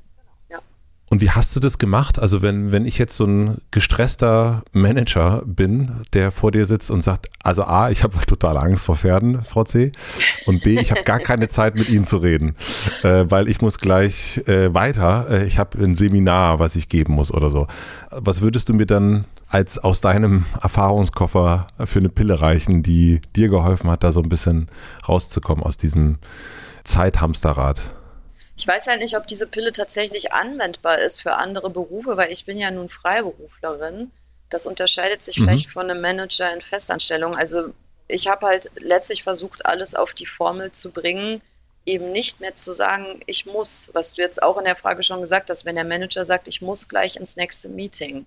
Ja, also vielleicht mhm. muss er das wirklich. Vielleicht gibt es irgendein Managergesetz, wo drin steht, dass er in dieses Meeting muss und wenn nicht, dann äh, wird er auch öffentlich äh, gesteinigt oder so. Also vielleicht muss er das tatsächlich im eigentlichen Sinne des Wortes muss oder müssen. Bei Freiberuflern, aber ich denke auch bei manchen anderen Leuten, zumindest teilweise, sagt man immer müssen, aber man meint in weit was ganz anderes damit. Und das ist was ganz Trauriges, was man eigentlich damit meint. Und das ähm, zu unterscheiden, lernen, lernen zu unterscheiden, ist, glaube ich, ähm, für mich zumindest letztlich der Schlüssel gewesen weil es nämlich in Wahrheit nicht eine Frage der Quantität nur ist. Also es geht nicht nur darum, einfach von allem weniger zu machen, sondern so, wie wir jetzt auch gerade schon sagten, es gibt halt Dinge, die geben einem auch wirklich Kraft zurück, obwohl sie vielleicht super anstrengend auch sind und mit rumfahren oder was auch immer verbunden, aber man kommt sozusagen nach Hause und fühlt sich total gut. Und es gibt Sachen, da fühlt man sich total durch den Wolf gedreht und elend und irgendwie auch nicht wohl in der eigenen Haut. Und diese letzteren Dinge, sind die, wenn es davon zu viele gibt, glaube ich, ähm, die das ganze Lebensgefühl so ganz schön runterziehen. Und das zu trennen und zu sagen, ich muss es eben nicht diese Dinge, die mich jetzt hier so runterziehen. Oder ich überprüfe zumindest mal, ob ich das wirklich muss. Also ich stelle mir die Frage mal ganz ehrlich, wer mich eigentlich dazu zwingt, ob das nicht doch mein eigener verdammter Narzissmus ist. Äh, das meinst du, das ist das andere, der Narzissmus. Ja. Genau. Der Narzissmus ist das andere, das, das, äh, die, ja. die, andere Seite, die einen sagt, Absolut. natürlich musst du da äh, nach Hamburg. Richtig. Das, wir, wir lügen uns, was das betrifft, ja grundsätzlich gerne in die eigene Tasche und suchen sozusagen für unser Verhalten immer Gründe im Außen. Ja, ich muss das, weil, und dann kommt irgendwie eine Erklärung. Oder der andere Typus Mensch sagt immer, ich kann nicht, weil, und hat dann mhm. auch eine Erklärung, die irgendwie in den äußeren Umständen wurzelt. Manchmal ist es ja auch der Fall, ähm, ganz bestimmt, aber es gibt eben auch immer wieder Situationen, wo, man, wo das vielleicht nicht der Fall ist, sondern man ist es halt selber, der einem, der sich da was auferlegt oder der sich im Wege steht oder was auch immer. Und das äh, kann man halt schon so ein bisschen rausfinden. Und hast du dein Muss dann durch ein äh, Kann ersetzt? Sogar durch ein Will. Oder also durch ein weil, Will. Mhm. Ja, also weil es gibt tatsächlich äh, durchaus Dinge, die ich auch möchte. Und das sind auch nicht Schön. nur Pferde, sondern es sind auch andere Dinge, die ich gerne möchte, die mir wirklich Spaß machen, die ich gerne tun mit Leidenschaft. Und ich habe einfach das so ein bisschen auch als Testlauf mal dann, äh, also jetzt beruflich gesagt, ähm, ich mache jetzt einfach die Sachen, auf die ich Lust habe und wo ich irgendwie denke, ja, cool. Und dann werde ich ja sehen, ob ich danach dann unerfolgreich bin und abgemeldet und äh, kein guter Werbeträger meiner eigenen Bücher mehr oder ob das nicht in Wahrheit völlig Wurst ist. Oder vielleicht ja sogar besser, die Sachen, die man, also zum Beispiel, dass wir jetzt reden, das mache ich halt, weil ich ja. das wirklich wollte und nicht, weil mir irgendeiner gesagt hat, äh, du musst aber jetzt hier mal, keine Ahnung, der ist voll erfolgreich, voll der krasse Influencer, da musst du jetzt hingehen, was über erzählen oder so, ja. Also das ist eben einfach nicht der Grund. Und das macht ja einen Riesenunterschied. Also freut mich erstmal, danke. Und das heißt aber, dass du dir so ein Zeitlimit gesetzt hast. Also du hast gesagt, okay, äh, wenn ich das richtig gehört habe gerade, du versuchst mal zur Lust zu gehen und setzt dir dafür und sagst, äh, guckst, okay, ich probiere das jetzt mal zwei Jahre, mal gucken, was dann passiert, hab dann wieder so ein bisschen die Daten und kann dann entscheiden, äh, äh, kann ich weiter nach, der, nach dem Lustprinzip gehen oder kann ich wollen oder muss ich wieder müssen? Muss ich wieder müssen. Habe ich das richtig verstanden? Also das mit dem Zeitfenster, das war jetzt nicht ganz so, ähm, weil es ja auch nicht wirklich ein Laborversuch ist, zu sagen, ich probiere das jetzt mal aus war eher, glaube ich, auch für mich so eine Möglichkeit, äh, mich zu ermutigen und zu sagen, pass mal auf, ähm, ja, man kann es ja auch wieder anders machen, weil man hat ja immer auch Angst, was zu ändern. Man denkt ja immer, ja. Hilfe, was passiert denn dann? Und ich bin halt auch so ein Verantwortungsmonster, was auf der Kehrseite auch wieder eine Form von Narzissmus ist, wenn man immer denkt, äh, wenn, wenn ich es nicht bringe, wer bringt es denn dann so ungefähr? Also auch was, ich bin halt einfach Alleinverdienerin bei uns jetzt hier in meiner kleinen Familienwelt. Also wir haben nur dieses Einkommen und daraus kann man, wenn man will, sich jetzt ja einen Mordsstrick drehen und sagen, ja, so wie das früher die Männer gemacht haben, die sind immer in den Beruf gegangen und arbeiten und äh, haben sich zu Hause niemals blicken lassen. Und der Grund war immer, ich muss ja hier auch einfach mal das Familieneinkommen erwirtschaften, von früh bis spät. Das war das Selbstbild und so weiter. Und so ein bisschen ist es halt bei mir auch so. Und das kann, das ist dann so ein Muss-Imperativ von dem man sagt, das kommt ja nicht von mir, das sind ja die Umstände. Also das heißt, du musstest selber auch, also dieses Narzissmus-Ding, also im Sinne von, ja, ich bin ja hier die Ernährerin und ich trage hier die Verantwortung, äh, deswegen muss ich das ja auch so machen, deswegen habe ich keine Zeit, äh, äh, zu Hause zu sein, was wir ja auch, also das, das kenne ich tatsächlich auch noch so als, als Bild vom, von, von meinem Vater, ne? So dieses, mhm. ich bin der Ernährer, ich, ich muss ja los und so weiter und so fort. Deswegen kann ich mich nicht um die Familie kümmern. Also da hast du auch ganz bewusst gesagt, nee, das ist ja auch total Quatsch, das zu behaupten. Genau, wobei das bei mir noch halt so ein bisschen doppelt tricky war. Bei meinem Vater war das halt auch so, ganz dolle. Mhm. Und auch immer so dieses, ich komme spät nach Hause und dann habe ich ja. ein Anrecht, mich zu erholen, weil ich habe den ganzen Tag gearbeitet. Also mhm. ja, dann sind bitte jetzt auch alle gut gelaunt und leise, so ungefähr. ähm, und, Haben wir also den gleichen super, Vater? Ja, bestimmt. Wir sind wahrscheinlich Geschwister. Also ähm, ich habe ein super Verhältnis zu meinem Vater. Ich will ihn hier jetzt nicht dissen, aber das war damals so. Also deswegen haben wir beide auch den gleichen Vater, weil das war, glaube ich, wirklich sehr häufig mhm. so, um nicht zu sagen immer. also sehr häufig. Und ähm, ich hatte dann jetzt wiederum diesen, das ist ja auch so ein bekannter äh, Movens, dass man dann sagt, ich mache das auf keinen Fall so wie mein Vater. Ich bin zwar jetzt auch die Ernährerin, ich bin jetzt halt eine Frau und kein Mann, das hat sich gedreht, gut drauf geschissen, aber ich ziehe das so nicht durch. Das mache ich nicht. Und ähm, da spielt dann auch noch eine Rolle, dass ich eine Frau bin. Also ich glaube, es ist nach wie vor so. Also wahrscheinlich schlachten mich jetzt gleich irgendwie Tausende von ähm, Leuten, die sich bei Gender richtig gut auskennen. Aber ich sage es einfach trotzdem mal, ich glaube, dass Frauen nach wie vor viel weniger bereit sind zu sagen, ich kümmere mich nicht um meine Familie, ich gehe arbeiten. Ja, also das fällt so schwer im Sinne von, man will es auch nicht.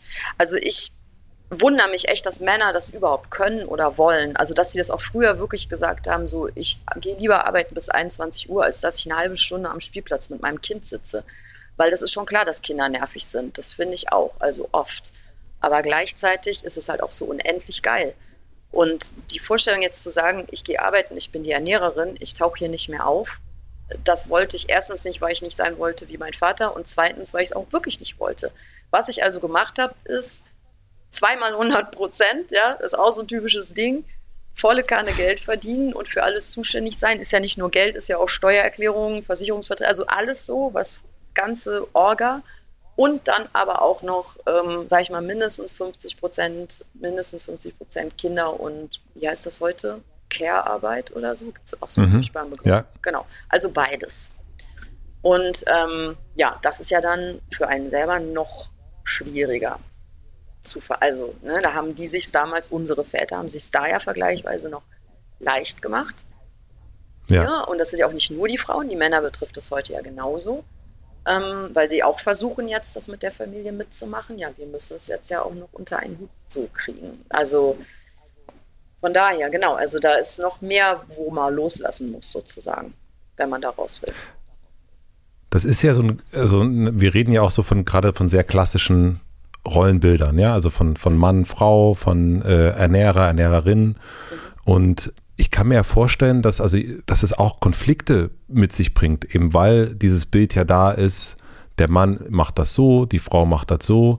Ähm, eigentlich, eigentlich ist der Mann der Ernährer, der muss jetzt nicht äh, nach Hause kommen, sondern der bleibt lieber 21, bis 21 Uhr auf der Baustelle oder im, mhm im Büro, Im oder wo auch immer. so hieß Im das Büro. früher. Papa ist noch im Büro. Papa ist noch im Büro, genau. Mhm. Bei uns war es Baustelle, bei euch ist es Büro. Also bei ah, meinem, ja, Fall, okay. meinem Fall, genau. Und wie habt ihr das aber so zu Hause gelöst? Also, dass, äh, dass eben du diejenige bist, äh, die die Ernährerin ist und dein Mann eben nicht. Also ich stelle mir das auch rein, wenn wir so aus einem Männlichkeitsbild und Selbstbewusstsein und so weiter, das stelle ich mir auch nicht einfach vor, weil wir eben anders geprägt sind. Ich glaube, die mhm. Generation nach uns hat es da viel leichter, weil es da ja. irgendwie andere Bilder wieder gibt. Aber ich bin eben auch so und ihr wahrscheinlich ja dann auch und meine Frau auch ja. so aufgewachsen. Ah ja, hier ist der, der, der Mann, der muss Sonntag, äh, kann Sonntag lange schlafen oder zum Frühshoppen gehen, ja. was für uns noch. Und äh, die Mutter muss kochen, aber ist ja auch klar, ne? Ja, also im Grunde müsstest du das eher meinen Mann, glaube ich, fragen als mich weil okay. ähm, mhm. ich ja sozusagen ähm, auf der Seite bin, die jetzt so im Vergleich zu den Rollenmodels unserer Eltern habe ich mich nicht von etwas abgewendet, sondern ich habe zwei Sachen, also ich bin sozusagen Mann und Frau gleichzeitig in diesem Rollenmodell. Ah ja, klar, stimmt, ja. Was ähm, mir Konflikte oft macht mit mir selber, erstaunlicherweise. Also es als, als mir das mal so richtig klar geworden ist, habe ich wirklich gedacht, das ist ja total irre. Das klingt immer so, als macht man so eine Küchentischpsychologie, also so ganz platt, aber es ist irgendwie wirklich so, ich habe in mir wirklich manchmal zwei verschiedene Handlungsimpulse und dann, also einen inneren Widerstreit und dann stelle ich wirklich fest, es kommt aus diesen zwei verschiedenen Rollenmustern, ja, also bei so ganz banalen Sachen wie, ähm, ich hatte jetzt wirklich mehr zu tun. Ich habe mich zwei Tage lang sehr wenig um die Kinder gekümmert und dann ist sozusagen, dann gibt es sozusagen einen Impuls, der sagt, du musst jetzt mal richtig schön Mama-Kindertag wieder machen. Also ich will es dann auch, ja, ist nicht nur irgendwie so ein Imperativ. Und irgendein anderer Impuls sagt dann, ähm, aber du musst eigentlich jetzt mal wieder an deinem Text arbeiten. Und dann kämpfen diese beiden Seiten und dann merke ich, dass das auch zum Teil wirklich Rollenvorstellungen sind, die da miteinander kämpfen. Das ist echt total verrückt. Also das ist sozusagen mein Problem. Mein Mann hat ja eine ganz andere Situation. Er hat sich sozusagen abgekehrt von dem eigentlichen männlichen Ideal. Ist ja nicht so, dass, also er ist ja auch Schriftsteller, aber er verdient halt kein mhm. Geld. Und wir sind ja nach wie vor so in unserer Gesellschaft, dass wenn du mit irgendwas kein Geld verdienst, dann gilt das überhaupt nicht. Das ist zwar total traurig, aber das ist so. Also es geht so weit, dass, und das ist auch nicht nur bei ihm so, das kenne ich von anderen Kollegen und auch genauso von Kolleginnen natürlich, wenn Autoren mit ihrer Arbeit oder wahrscheinlich auch andere Künstler ähm, keine Existenzgrundlage erwirtschaften können und die werden dann so gefragt auf irgendeinem Sommerfest, na, was machst du so? Diese Frage heißt ja nicht, äh, ich backe Kekse, sondern die Frage heißt, was bist du vom Beruf? also was machst du so? Dann trauen die sich gar nicht zu sagen, ich bin Schriftsteller oder ich bin Schriftstellerin, weil sie das Gefühl haben, ja, wenn ich damit kein Geld verdiene, dann ist das nicht legitimiert, dann darf ich das gar nicht sagen, dann bin ich eigentlich so ein Hochstapler oder ich bin gar kein echter Schriftsteller. Also das ist, glaube ich, wirklich ein Riesenproblem ähm, für jeden, der das erlebt. Ich glaube auch für meinen Mann, ist jetzt ein bisschen doof, dass ich für ihn spreche, aber ich will ihn jetzt auch nicht holen. Ähm, aber wir reden ja auch über solche Themen und ich weiß, dass es schwer ist. Und dazu kommt dann eben auch noch diese Gender- oder Geschlechterrollengeschichte, dass er natürlich traditionell sozusagen rollenbildmäßig verpflichtet wäre. Und ich glaube, mit letzterem hat er überhaupt keine Probleme, weil er überhaupt so gar nicht. Also, ich weiß nicht, ob du das auch kennst. Ich kenne inzwischen wirklich viele Männer, auch in meinem Bekanntenkreis, die reagieren auf das klassisch männliche Rollenverhalten viel aggressiver und angewidert, angewiderter, als ich als Frau das jemals tun würde. Ja, also wenn sich jetzt ein Mann chauvinistisch verhält, kenne ich viele Männer, die das noch viel schlimmer finden als ich, weil die sich so abgewendet haben von einer bestimmten Form von Männerbild. Und ich glaube, das ist beim Mann auch, bei meinem Mann auch ein bisschen so. Und deswegen ist, glaube ich, diese Sache mit dem Ernährer nicht so das Problem. Aber es gibt eine Identitätskrise für jeden, der mit seiner Kunst kein Geld verdient. Das ist leider in dieser Gesellschaft so. Ich glaube, das ist in anderen Ländern nicht so krass wie hier, ist mein Gefühl. Aber wir Deutschen sind so kalvinistisch. Entweder das macht dir irgendwie auch was im Geldbeutel oder dann kann es ja auch nichts Rechtes sein. Wenn du damit nichts verdienst, ist wahrscheinlich auch nicht gut. so ungefähr, ja.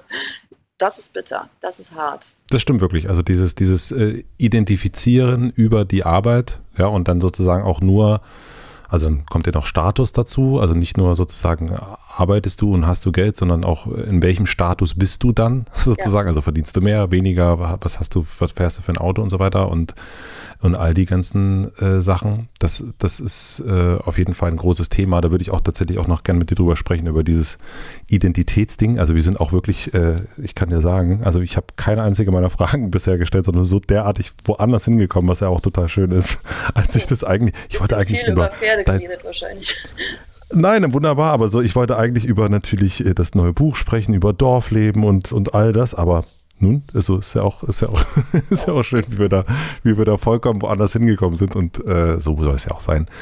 Ich kenne, also was ich dir sagen wollte zu dem Thema Männlichkeit oder Männlichkeiten, ist, dass ich das auch habe, also auch wie dein Mann, aber ich von ganz vielen Leuten dann irgendwann den Hinweis bekommen habe, also du bist ja nun mal ein Mann, mhm. das heißt, du musst dich damit auseinandersetzen.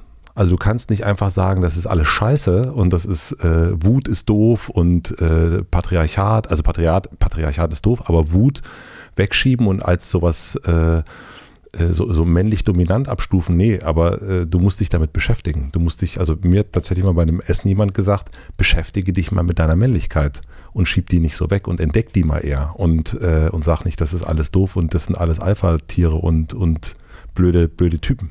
Und das fand ich ganz interessant. Streng, das ne? also es ist interessant, aber auch ganz schön streng. Also mich würde das, glaube ich, erschrecken, wenn jetzt jemand zu mir sagen würde, ich soll mich mal mit meiner Weiblichkeit beschäftigen, dann wäre ich, glaube ich, schockstarr. Ja, in dem Moment war es, äh, um, um, sozusagen das zu erzählen, das war äh, ein Essen und ich habe mich über Alpha-Männer und äh, beschwert und ja. Ähm, und sie und sie sagte, du hast ein komisches Männlichkeitsbild und, und du bist aber selber ein Mann und äh, beschäftige dich mal mit, mit, mit Männlichkeit. Und äh, sonst ist es vielleicht auch gefährlich, so dass, wenn, wenn man das so wenn wegdrückt. Wenn man das verdrängt oder unterdrückt oder so. Ja, wobei ich wirklich sagen muss, ja, ich weiß jetzt nicht genau, ob, ob das wirklich stimmt. Ich glaube, es ist auch nicht leicht, heute sich so Rechenschaft darüber abzulegen, was, was äh, jetzt Weiblichkeit genau ist, was davon übrig ist und so es ist auf beiden Seiten, glaube ich, das Gleiche. Aber was ich eigentlich sagen will, ist, dass es für uns, glaube ich, alle als Männer und als Frauen zurzeit wirklich nicht sehr leicht ist, da irgendwas zu definieren. Deswegen finde ich genau. auch die, die Ansage, beschäftige dich damit mal bitte, gefälligst, äh, ganz schön harsch und auch ganz schön viel verlangt, weil ich glaube ehrlich gesagt nicht, dass man das individuell klären kann.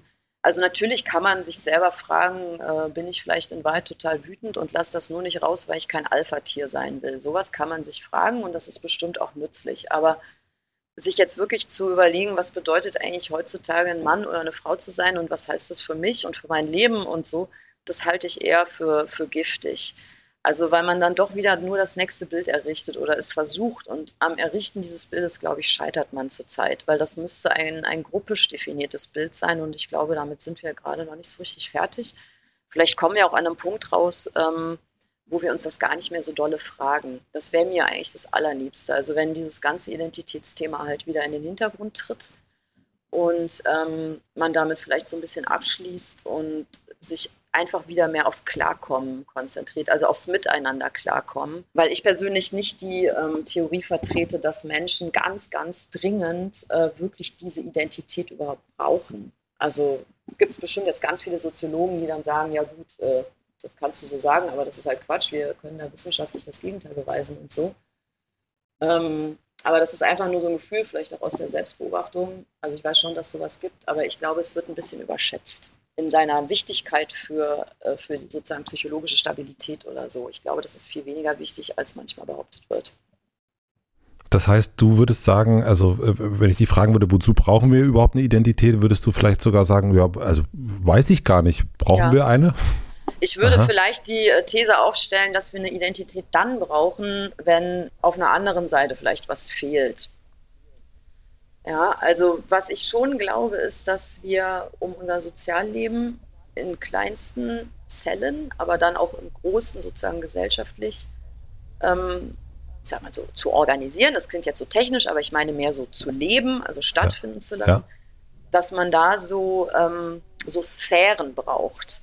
Also ich kann sozusagen natürlich nicht einem beliebigen Menschen, der jetzt in, was hatten wir jetzt, in Hamburg wohnt oder in Hannover, die gleiche Verbundenheit entgegenbringen wie meinen eigenen Kindern, um jetzt mal so ein ganz krasses Beispiel zu wählen. Also es gibt Sphären der, der Verbundenheit und vielleicht bin ich dem Menschen in Hannover auch immer noch mehr verbunden als einem Menschen, der jetzt noch weiter weg wohnt oder aus anderen Gründen in einer anderen Sphäre sich bewegt. Das ist, glaube ich, normal und menschlich und auch notwendig, dass es diese Abstufung gibt. Aber ich weiß halt nicht, ob ich darauf tatsächlich eine Identität stützen muss und daraus eine machen und die auch definieren, die vor mir hertragen, die als ein Abgrenzungskriterium verwenden, auch als ein Bewertungssystem, wo ich dann sagen kann, deswegen ist es so und so, deswegen ist das gut und das schlecht und du hast recht und du hast nicht recht, weil das folgt alles aus diesem Identitätskonzept.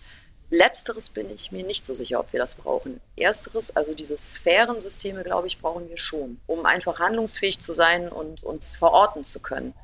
Aber ich weiß nicht, ob das gleich so eine Narration sein muss, so eine, die auch sehr stark ja mit Wertung verbunden ist. Ist Sphäre, wie du es jetzt gerade nennst, ist das für dich dann so ein bisschen eher Richtung Herde gedacht? Also wenn wir wieder bei den Pferden sind? Oh, das fände ich schön, ja. Also wenn man das so sehen könnte. Also am allertollsten wäre es ja sozusagen, wenn wir mal so eine Grundüberzeugung entwickeln könnten, dass die ganze Welt, also alle Menschen meine ich jetzt, eigentlich eine Herde sind.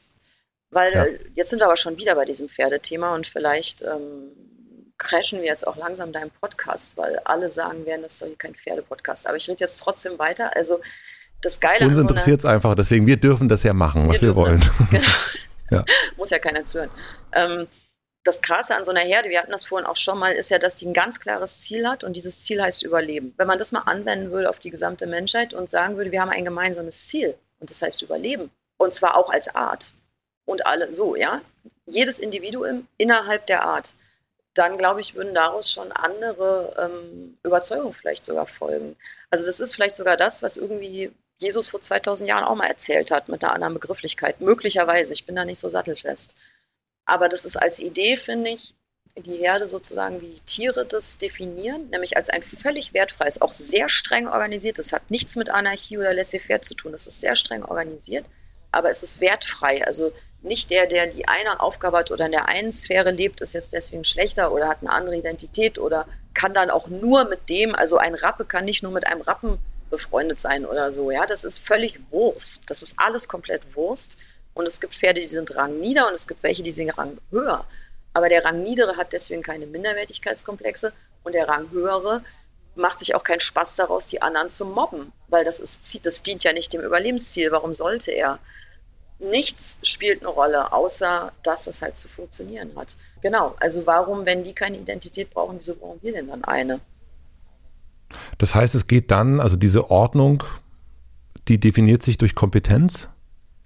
In der Tat tut sie das, ja. Das, ähm, vielleicht ist es jetzt schwierig, das noch zu glauben, wenn man mit Tieren nicht so viel zu tun hat, weil man vielleicht denkt, ach komm, jetzt ein Pferd hat doch keine Kompetenzen in dem Sinne. Das kann man doch jetzt nicht behaupten. Das ist doch eine totale Vermenschlichung. Aber es ist wirklich so. Es gibt Pferde, die haben andere, die sind sehr unterschiedlich in ihrem Charakter. Gott weiß wieso. Erbgut, was weiß ich, Erfahrung. Und die entwickeln unterschiedliche Fähigkeiten. Und diese Fähigkeiten entscheiden letztlich darüber, welche Funktion sie auch ausüben. Und das ergibt sich ziemlich automatisch. So.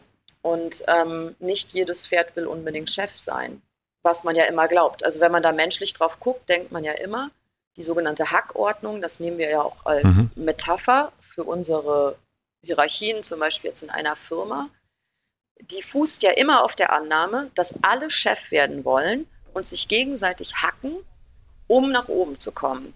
Und das ist sozusagen das Ziel, so vielleicht auch darwinistisch gedacht. Äh, der Chef ist dann auch der fitteste und das ist dann Survival oder so. Das ist aber kompletter Käse. Das gilt nicht mal für Hühner, geschweige denn Pferde. so ist das nicht mit der Hackordnung. Es geht nicht darum, derjenige zu sein, der Chef ist, um dann am allerschnellsten ans Futter zu kommen. Also wenn man mal so einen Hühnerstall beobachtet, wir haben hier einen ziemlich großen, da sind zwei Hähne dabei. Das sind Riesenviecher. Die sind auch viel größer als die Hühner. Die sind richtig stark. Wenn ich die füttere, treten die Hähne immer beiseite und lassen erstmal die Hühner fressen. Und die essen das, was übrig bleibt, obwohl die Chefs sind. Und sowas, das denkt man erstmal als Mensch, so kann man sich gar nicht vorstellen. Was denn das für ein Verhalten? Aber das ist die Idee sozusagen der Herde und der Arterhaltung. Das hat nichts zu tun mit meinem persönlichen Vorteil. Und deswegen funktioniert es bei den Tieren so gut, weil die diese Ich-Bezogenheit nicht kennen. Und wir fühlen uns immer wieder darauf zurückgeworfen, ja, ich bin ja aber doch wer, Ego, hier bin ich doch und ich habe doch, ich brauche doch, ich habe doch Ansprüche, ich habe Bedürfnisse und so weiter. Und ähm, ja, deswegen funktioniert es bei uns halt nicht so gut.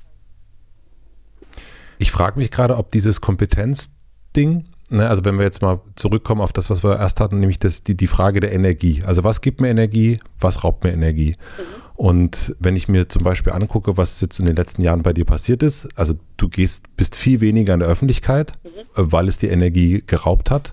Und du konzentrierst deine Energie viel mehr auf Dinge, die dir Energie geben, also deine Zeit viel mehr auf Dinge, die dir Energie geben, wie zum Beispiel Pferde oder Schreiben oder was auch immer oder Familie. Oder manchmal Podcast. Oder ein Podcast. Und du gibst dir, und das gibt dir Energie und dadurch bist du viel mehr in deiner Kompetenz und dadurch bist du auch ähm, also wenn wir das jetzt mal in Anführungsstrichen setzen, Erfolg, das muss jetzt gar nicht Geld sein, aber man sieht ja schon, dass die Sachen, die du rausbringst und dass die, dass die einen gewissen Grad der Wirkung haben, wie auch der Hahn, ja, also äh, ja. so im Grunde. Das heißt ja, wenn wir uns das so aufteilen, äh, wenn wir uns jetzt gerade mal die Welt malen ähm, und wir gucken viel, viel mehr darauf, was uns Energie gibt, ja. dann äh, entsteht ja automatisch eigentlich, also äh, sind wir automatisch in unserer Kompetenz und dadurch entsteht automatisch auch eine gewisse Ordnung.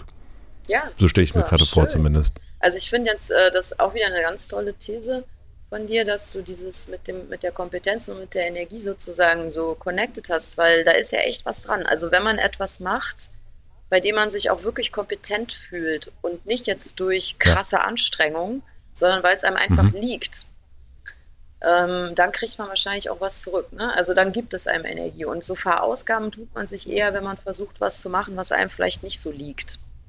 Also wenn man sich vielleicht auch ein bisschen falsch äh, da angestrengt hat, in eine falsche Richtung oder so. Das ist wirklich interessant. Also im Grunde, wenn man es schafft, darauf noch ein bisschen mehr zu vertrauen, ordnen sich vielleicht manche Dinge wirklich von selbst. Und das heißt vielleicht dann eben auch nicht, dass man dann, weil man sich ja nicht mehr so doll angestrengt hat, auch automatisch ein Versager ist, weil da sind wir auch wieder bei diesem kalvinistischen Denken, es muss wehtun, ja, es muss wehtun. Ich weiß nicht, ob es heute noch so ist, aber noch vor 20 Jahren habe ich das immer so wahrgenommen, dass wenn einer sagt, ich bin im Stress, oh, ich bin so im Stress, dass das ähm, eigentlich heißt, ich bin so geil. Also, Auf jeden Fall, ja. Ja, also das, das ist ein sich beklagen, was aber eigentlich sagt, ich bin der Geilste. Also, dass das ein Statussymbol ist, tierisch im Stress zu sein. Und das sagt ja eigentlich alles über diese echt seltsame Mentalität äh, dieser etwas überdrehten Leistungsgesellschaft, wenn Stress wirklich, also wenn man sagt, oh, ich bin so entspannt und dann alle wären misstrauisch, so, hm, der ist entspannt. Ich glaube, es hat sich ein bisschen geändert in den letzten Jahren. Wahrscheinlich aus einer Erkenntnis und auch aus Folgeschäden heraus. Viele sind ja auch krank geworden. So. Aber das, wenn man fragt, was wäre denn die Alternative, finde ich, war das jetzt ein sehr schönes Modell ich fand es auf jeden Fall wahnsinnig interessant zu lesen, also äh, so zwei Gegenüberstellungen von dir zu lesen. Eins ähm, war, äh, sie hat Silvester fast äh, verpasst, weil äh, sie so im Schreibwahn war. Ich rede von dir jetzt, als wärst du gar nicht da. Äh, also du. Und, ja. Ähm, und dann hinzu, ja, ich schreibe so eine halbe Stunde, eine Stunde am Tag. Und ja, gut. Da habe ich, da hab mhm. ich ja, okay. Da habe ich mich natürlich gefragt, okay, also wie bist du denn von einem zum anderen gekommen? Also wie hast du, also A, ich kann es mir überhaupt nicht vorstellen, wie dir, wie dir das gelingt. Also, dass du so ein, keine Ahnung, über Menschen jetzt so äh, mal eben so rausballerst, aber ich denke natürlich, die sitzt dann irgendwie äh, acht Stunden am Tag dran, weil es jetzt auch irgendwie eine zeitliche, also du konntest dir bei anderen Büchern ja auch ein bisschen mehr Zeit lassen, aber hier war auch schon, glaube ich, klar, okay, das muss jetzt auch mal ein bisschen schneller gehen, weil hat ja auch einen gewissen zeitlichen Jetzt-Bezug. Aber wie, dies, wie dir das gelingt, von Silvester verpennen äh, oder überarbeiten zu halbe Stunde, Stunde am Tag. Also also, aber da muss ich jetzt ganz äh, massiv intervenieren. ja, also what the fuck, das ist jetzt, das ist ein riesiges Missverständnis jetzt zwischen uns beiden. Wenn wir hier, also wenn ich jetzt die Begriffe Arbeit oder Stress oder so benutze, meine ich alles, aber mhm. nicht schreiben. Nicht schreiben. Das hat nichts damit zu tun. Und das ist auch außerhalb von dieser ganzen Rhythmik. Das hat nichts damit zu tun. Die Frage, ob ich am Tag äh, wirklich ein paar Stunden schreibe und auch Silvester deswegen gar nicht feiern kann oder will, weil ich gerade echt hier was machen muss, das folgt einer völlig anderen Gesetz Gesetzmäßigkeit. Nicht ähm, im Sinne von Hamsterrad muss ich jetzt, fühle ich mich auch wieder verpflichtet, äh, äh, äh, sondern das gehorcht tatsächlich einer bestimmten Tempoanfrage, die aus den Geschichten herauskommt. Und es gibt Geschichten, die sagen, ja, schreib mich oder lass es. Und es gibt Geschichten, die sagen, du schreibst mich jetzt so schnell du kannst, koste es, was es wolle. Und das kann dann auch mal für eine Zeit lang anstrengend sein, aber das ist wirklich was völlig anderes. Da sitze ich allein mit mir und meinen Gedanken in einem Zimmer und ich fahre nicht durch die Welt und muss irgendwie performen. Also das ist was völlig anderes. Das kostet auch Energie und das äh, bringt mich emotional auch manchmal an den Rand, weil die Sachen sehr aufwühlend sind. Und das ist auch irgendwie bitter, muss ich auch hinterher wieder in Reha. Aber ähm, das ist trotzdem was anderes. Und das habe ich auch nie versucht zu beeinflussen. Ich habe mir nie aufgetragen, bitte schreibe weniger, dann hast du weniger Stress. Also es ging immer um die anderen Sachen. Es ging immer um die, um die Außenkontakte, ähm, sozusagen, um die Schriftstellerberufsseite, die mit der Außenwelt zu tun hat. Nicht um die Arbeit am Text. Ah, okay, äh, super, dass du das, äh, dass du das ja. aufgedeckt hast, weil das äh, natürlich das Bild ist, dass das ist ich, mhm. dass ich denke, oh, die, die haut hier irgendwie, sie sitzt einmal sitzt sie ja vor, vor ein paar Jahren noch acht Stunden da mhm. und, und schreibt, weil sie muss, muss, muss, muss, muss mhm. und schafft es irgendwie in einen Woll, in einen Will zu kommen, um, um, um die Gegenüberstellung zu halten, äh, sondern das war dann, okay, das heißt einfach, es gibt einen Unterschied zu den Texten, also zu den Geschichten. Es gibt eine Geschichte wie jetzt, wenn wir, also bleiben wir mal sozusagen bei Übermenschen, ich nehme mal an, also äh, würde mich sehr interessieren, wie es denn jetzt wirklich war. Also ich nehme, ich gebe einfach mal die Annahme raus, das musste jetzt mal richtig schnell raus. Nee. Das Buch. Ähm, also das Buch ist von seiner Bearbeitungstempo her, würde ich jetzt mal so ganz äh, handwerklich technisch sagen, im Mittelfeld. Das schnellste Buch, was ich, der schnellste Roman, den ich hier geschrieben habe, war Neujahr. Das ist auch das mit dem Silvester, glaube ich wo ich wirklich ein paar Wochen so extrem völlig äh, da weggetaucht war. Und am längsten war der Zeitraum bei Unterleuten. Und äh, über Menschen liegt ziemlich in der Mitte. Ich würde sagen, das sind so ungefähr drei Jahre gewesen. Das ist Mittel. Und ähm, die Phase, wo das Buch sozusagen dann diese enorme politische oder, oder Tagesaktualität gekriegt hat über die Pandemie, das war äh, nur das letzte Jahr der Überarbeitung. Und davor ist der Text halt in so einem mittelmäßigen, eher durchschnittlichen Tempo angewachsen und war eben auch schon vor Ausbruch der Pandemie fertig in seiner ersten Fassung.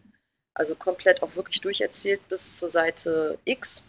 Und ähm, das Herausfordernde war dann eher eben die Entscheidung zu treffen, ob der jetzt eben halt überhaupt noch seine Gültigkeit hat oder ob der jetzt weg muss oder ob der sich jetzt anpassen kann.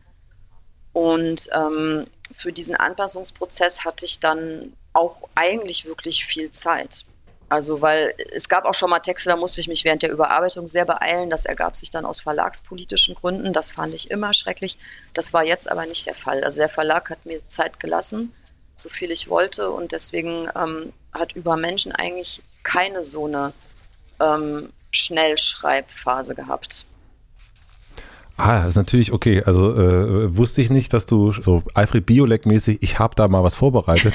schon, genau, schon. ein Süppchen, das wird jetzt noch gewürzt. Genau, doch, so war es. Genau, aber. Äh, das, äh, aber du hast, du hast das schon, du hast es schon vorgekocht sozusagen und dann erst den ähm, neuen Umständen, den neuen Umgebungen sozusagen nochmal angepasst. Genau, so um da ja. so eine Aktualität zu geben. Ah, okay.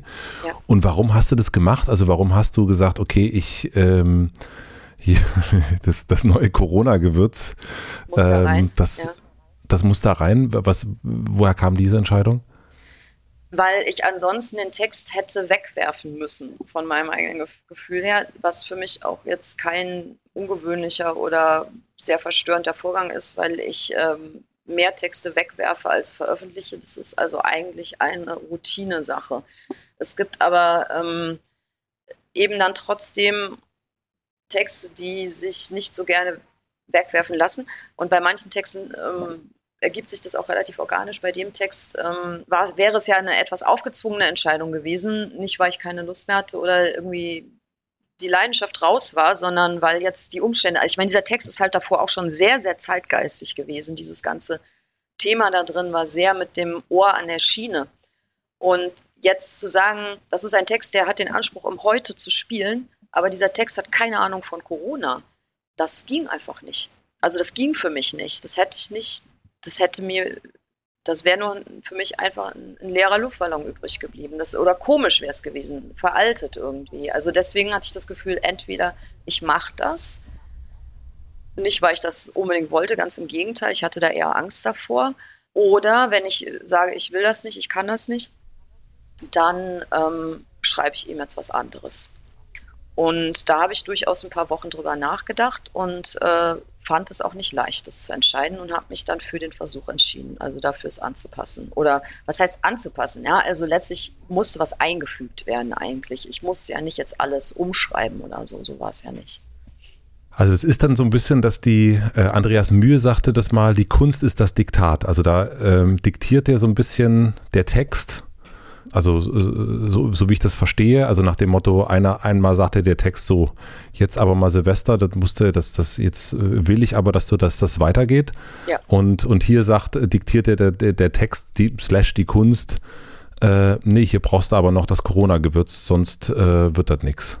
In dem Fall tatsächlich, wobei das jetzt unterschiedliche Formen von Diktaten sind. Also wenn der Text sozusagen sagt, du musst ganz schnell schreiben, ist das ein rein kreativer äh, Prozess, also weil einfach manche Texte so ein hohes Tempo verlangen, weil man so tief mhm. drin ist, weil man gar nicht auftauchen darf, also weil man, also wie wenn man halt ein riesiges Bier auf Ex trinkt, so ungefähr. Mhm. Und wenn man das nicht auf Ex trinkt, dann schafft man es auch nicht. Also entweder auf Ex oder gar nicht. Also das gibt's halt. Oh, krass, okay. Und äh, bei diesem war es aber ja ein anderer Imperativ. Der kam nicht aus dem Text heraus in dem Sinne, sondern der kam eigentlich eher aus einer Rezeption, also aus einer vorgestellten Rezeption. Ja, also so wie der Text dann im Januar 2020 war, war der sozusagen geschrieben für eine Welt vor Corona. Aber die gab es dann ja nicht mehr. Und das heißt, du denkst dann schon, äh, jetzt bin ich mal ganz, ganz narzisstisch, du denkst dann schon beim Schreiben auch ein bisschen an mich. Also, also beim Schreiben denke ich also nicht, nicht an dich. Beim Schreiben selber ja. denke ich überhaupt nicht an dich, aber in dem Moment, wo ich darüber entscheide, was aus dem Text werden soll, denke ich sehr, sehr stark an, an dich und alle anderen und auch beim Überarbeiten. Also diese erste Fassung, dieser erste Rohtext, dem erlaube ich immer, so zu tun, als wäre er nur meins, nur für mich. Und deswegen bin ich auch frei, ihn abzubrechen, ihn wegzuwerfen, ihn nicht zu beenden weil das ist wirklich nur meins. Und wenn das nichts wird, ist es kein Problem. weil noch nicht mal jemand weiß, dass ich damit angefangen habe. Es kann auch keiner sagen, oh, wie schade oder versuch's doch nochmal oder so, sondern das weiß gar keiner. Das ist nur meine Sache. Aber in dem Moment, wo die erste Fassung fertig ist und ich dann ja überlege, mache ich das jetzt lesertauglich sozusagen, also mache ich aus diesem Text auch ein Buch, dann spielst du auf einmal eine riesige Rolle, also vielleicht sogar eine größere Rolle als ich selber in den dann folgenden Monaten, weil dann geht es mir auch wirklich darum, eine möglichst gute Geschichte zu erzählen, die möglichst viel Spaß macht beim Lesen, wo man möglichst viel rausholen kann, eine schöne Reise macht und so weiter. Also alles, was man sich selber als Leser auch wünscht, ich, ich mir selber auch wünsche, das möchte ich dann ja auch für die Leser, die dann kommen, schaffen. Also das sind wirklich zwei sehr unterschiedliche Phasen in der Arbeit. Ist das dann, also wenn ich das so richtig, also ich, wie ich es verstehe, ähm, ist das erste, die erste Phase ist die absolute Spielphase, die, die größtmögliche künstlerische Freiheit. Ja. Äh, so ein bisschen, also was ich gelesen habe, hast du ja auch schon sehr früh angefangen zu schreiben, also mit sieben, acht äh, ging das schon los. Also so ein bisschen dieses Spielen, egal was daraus wird. Also ich gehe nicht davon aus, dass ich mal Schriftstellerin werde. Genau. Und das zweite ist dann, hier ist jetzt die Arbeit, jetzt geht's los. Wir haben ja hier das, äh, haben wir diese große Sandburg, die du hier gebaut hast äh, in, deiner, in, deiner, in deiner Spielzeit. Und jetzt gucken wir mal, wie wir das Ganze äh, ansehnlich nach draußen genau. kriegen. Mhm. Ja. ja, so ist es. Es ist genau so. Und es ist halt sehr hilfreich, dass ich das so abtrennen konnte, weil ich dadurch eben auch ähm, in dieser zweiten Phase enorm kritikfähig bin. Also das ist für mich, also mein, meine Phase ist dann schon beendet. Ich hatte sozusagen meinen Spaß. Also mir macht die Überarbeitung auch Spaß, aber das ist, ein, das ist was anderes. Das ist dann mehr was, was auch mit Teamwork und mit Miteinander zu tun hat, auch mit Lektoren, mit meinem Mann, mit befreundeten Autoren. Also dann kommen andere Personen ins Spiel, die mir auch helfen, die mich beraten, die mich kritisieren. Und ich muss dann auch nicht mehr empfindlich sein, und mich irgendwie ärgern, wenn einer sagt so, äh, ähm, weil das fast schon so, also es ist fast schon ein bisschen so, als würde ich den Text von jemand anderem überarbeiten. Also es geht dann einfach vor allem darum, es besser zu machen und nicht darum, dass mir einer was wegnehmen will oder so. Also ich habe dann schon die erste Abnabelung eigentlich vollzogen. Und das ist echt super, weil dadurch ähm, kann ich echt in diesen Lektoraten nochmal richtig viel ändern und das alles auch nochmal, also das ist nochmal richtig viel Arbeit und so. Und manchmal, klar, wenn ich dann, wenn mir dann ein Lektor sagt, hier, äh, da müssen ein paar Kapitel neu geschrieben werden, dann fluche ich schon, weil ich dann auch Angst habe vor der vielen Arbeit und ob ich das hinkriege und so. Aber es ist dann nicht so, dass ich tief getroffen bin, weil er meinen Text nicht mag oder so. Also damit bin ich dann schon durch. Das ist echt sehr komfortabel. Und dann ähm, ist ja sozusagen diese zweite Phase die Phase für mich, ja. Und was ja. ist, wenn ich der, also das könnte jetzt auch der, ich könnte jetzt auch beim Spiegel arbeiten, ich könnte aber jetzt auch einfach Matze sein oder wie auch immer, also egal. Wenn ich das jetzt nicht, jetzt hast du das ja für mich gemacht, dass mir das schmeckt, ja.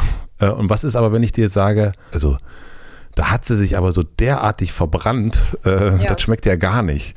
Gelingt dir das dann, weil du ja diesen Abstand hast, da auch den Abstand zu halten? Oder ist das dann schon, denkst du dann schon, ja, oh Mann, jetzt habe ich irgendwie ich habe mir ja schon Mühe gegeben jetzt beim Kochen und jetzt schmeckt es dir nicht. Ja, das ist genau, das ist letzteres, weil das ist dann Phase 3. okay. Also, wenn wir jetzt noch im Lektorat wären und du würdest mir im Rahmen des Lektorats das sagen, also wenn du jetzt wirklich sagst, ich finde alles scheiße, den ganzen Text finde ich hm. alles scheiße, dann würde ich sagen, ja, okay, pass auf, dann muss ich mir, glaube ich, jemand anderes fürs Lektorat suchen, weil das bringt einfach nichts. Also um ein Lektorat zu machen, ja. muss man schon den Text in seiner Grundanlage eigentlich gut finden aber eine Perspektive für eine Verbesserung haben. Also es muss einfach konstruktiv sein. Ja, also wenn mhm. du mir quasi sagen würdest, ich finde das eigentlich schon eine gute Idee und es ist auch eine schöne Geschichte, die ist auch erzählenswert, aber diese ganze Freundschaft von Dora und Gothe, das ist total unplausibel. Also das kann man psychologisch überhaupt nicht nachvollziehen. Man hat die ganze Zeit das Gefühl, hä, ja, also wenn du mir jetzt sowas sagst, dann folgt auch daraus, dass ich hier monatelang schwitze, aber dann würde ich ähm, das in Erwägung ziehen und überlegen, ob du recht hast und es gegebenenfalls umsetzen. Das ist Phase 2. Da bin ich dir im Zweifel dankbar für deine Kritik. Phase 3 ist, ich habe mich angeschränkt, alle haben sich angeschränkt und jetzt kommt jemand, guckt drauf und sagt, das gefällt mir nicht. Dann ähm, bin ich wiederum beleidigt also womit ich nicht sagen will, dass keiner das Recht hätte, das schlecht zu finden. Das hat, jeder hat das Recht, aber ich bin dann halt trotzdem beleidigt. Also das trifft mich und deswegen lese ich auch keine Rezensionen, weil mich das einfach trifft. Also da bin ich sehr unsouverän und wenig erwachsen. ich finde es einfach furchtbar. Aber ich glaube, wenn ich was kochen würde, also ich koche jetzt nicht besonders oft und auch nicht gut, aber wenn ich mir da jetzt Mühe geben würde und koche da vier Gänge und dann habe ich einen Gast oder meine Kinder und die sagen, das essen wir nicht, wir machen uns jetzt eine Pizza auf, da wäre ich auch total verletzt. Ja, also da ist man ja. einfach verletzt dann. Ja. Ja, man erwartet dann gerne, ne, dass man dann, dass die, also so, ne, dass alle, das souverän, jetzt verkaufst du schon so viele Bücher oder so viele Filme oder äh, Popmusik, was auch immer, das kann man ja auf alles nehmen. Mhm. Und ähm, also ich treffe ja hier viele Leute, die irgendwie was veröffentlichen und die Kunst machen, in welcher Form auch immer.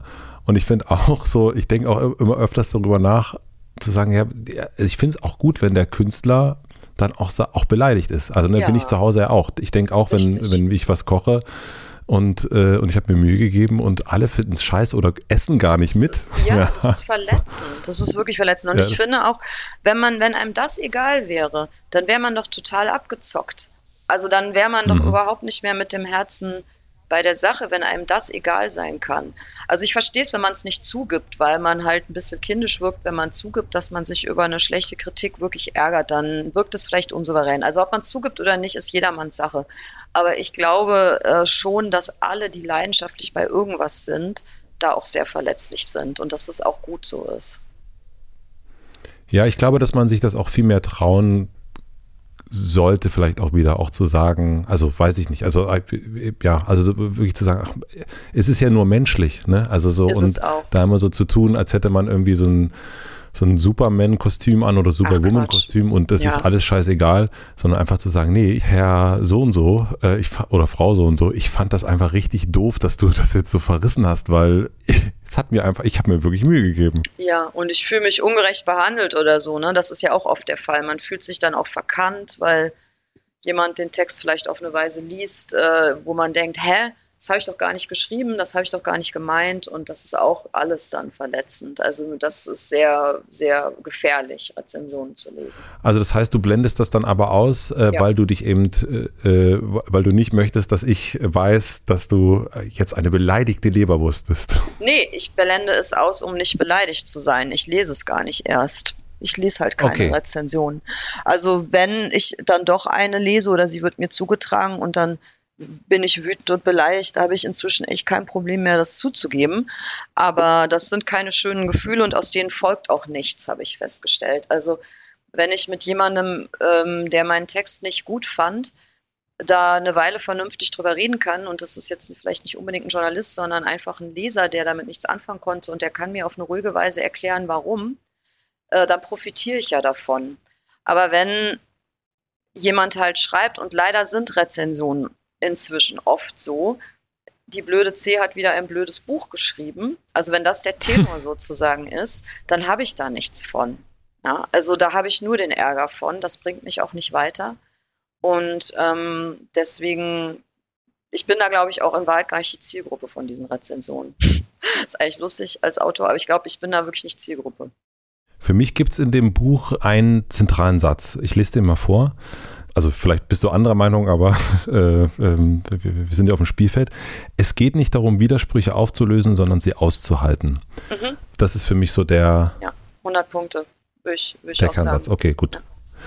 Mit welchen Widersprüchen hast du persönlich gern, wenn du möchtest, am meisten zu kämpfen? Also vor allem, glaube ich, mit dem, was wir jetzt schon hatten, als wir über Geschlechterrollen gesprochen haben. Ich glaube, das ist bei mir einfach so ein Lebensthema. Mhm. Dieses äh, nicht so richtig äh, zu wissen, ob man auf der männlichen oder auf der weiblichen Seite steht. Ich meine es jetzt nicht sexuell, sondern ich meine es vom Rollen, also von dem, was man vielleicht Identität nennt oder vom Rollenverständnis her.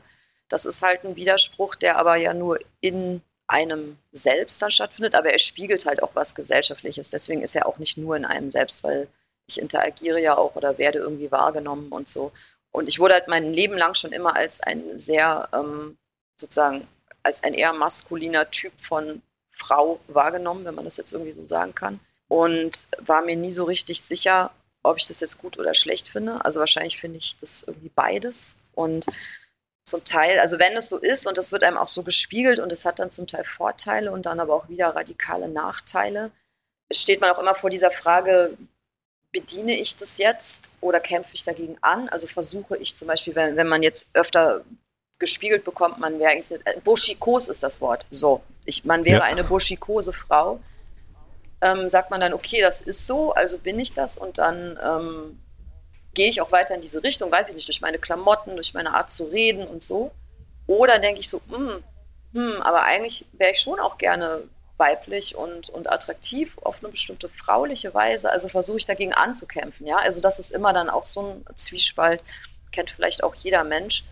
Aber das empfinde ich als ein Dauerthema. Und das geht dann eben bis hinein in diese, bin ich eigentlich Mutter oder Vater oder Mann oder Frau in meiner Familie und so. Also irgendwie begegnet mir dieses Thema ständig. Das finde ich einen dollen Widerspruch.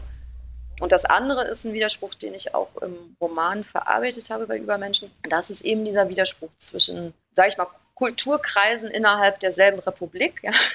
Also man lebt zwar irgendwie wie alle anderen 83 Millionen Deutsche halt in Deutschland und stellt dann aber fest, dass es überhaupt nicht heißt, dass man sich irgendwie ähnlich ist, sondern dass es da wirklich fundamental Unterschiede gibt und ähm, auch eben Dinge, die einem gefallen und andere, die einem überhaupt gar nicht gefallen. Und ähm, dann die Frage, und die ist eben heute auch, finde ich, nochmal von schärferer Bedeutung geworden, äh, wie gehe ich dann eben damit um? Verpflichtet mich das zu etwas, zum Beispiel zum Kampf oder zum Missionarswesen? Oder darf ich Beobachter sein? Darf ich oder muss ich mich anpassen? Wenn ja, wie weit? Wo beginnt die Grenze? Wo das ein Verrat an den eigenen Überzeugungen wäre und so weiter und so fort. Kann man 10.000 Gedankenspiele und auch wirklich äh, wichtige Fragen daraus ableiten. Das ist halt auch so ein Dauerthema. Und das liegt einfach schlicht daran, ähm, ist jetzt kein Geheimnis, dass ich halt als äh, eigentlich Städterin und auch als Akademiker-Nudel ähm, halt in ein Umfeld gezogen bin, wo ich auf dem Dorf lebe und mit Menschen umgeben bin, die einfach einen völlig anderen biografischen und sonstigen Hintergrund haben als ich. Und genau, ja, das ist ja auch dann manchmal herausfordernd. Jetzt äh, ist dieser Satz hat ja ne, zwei, zwei Ebenen. Ne? Also einmal, es geht, es geht eben nicht darum, die auszulösen, sondern eben das zweite ist eben das auszuhalten.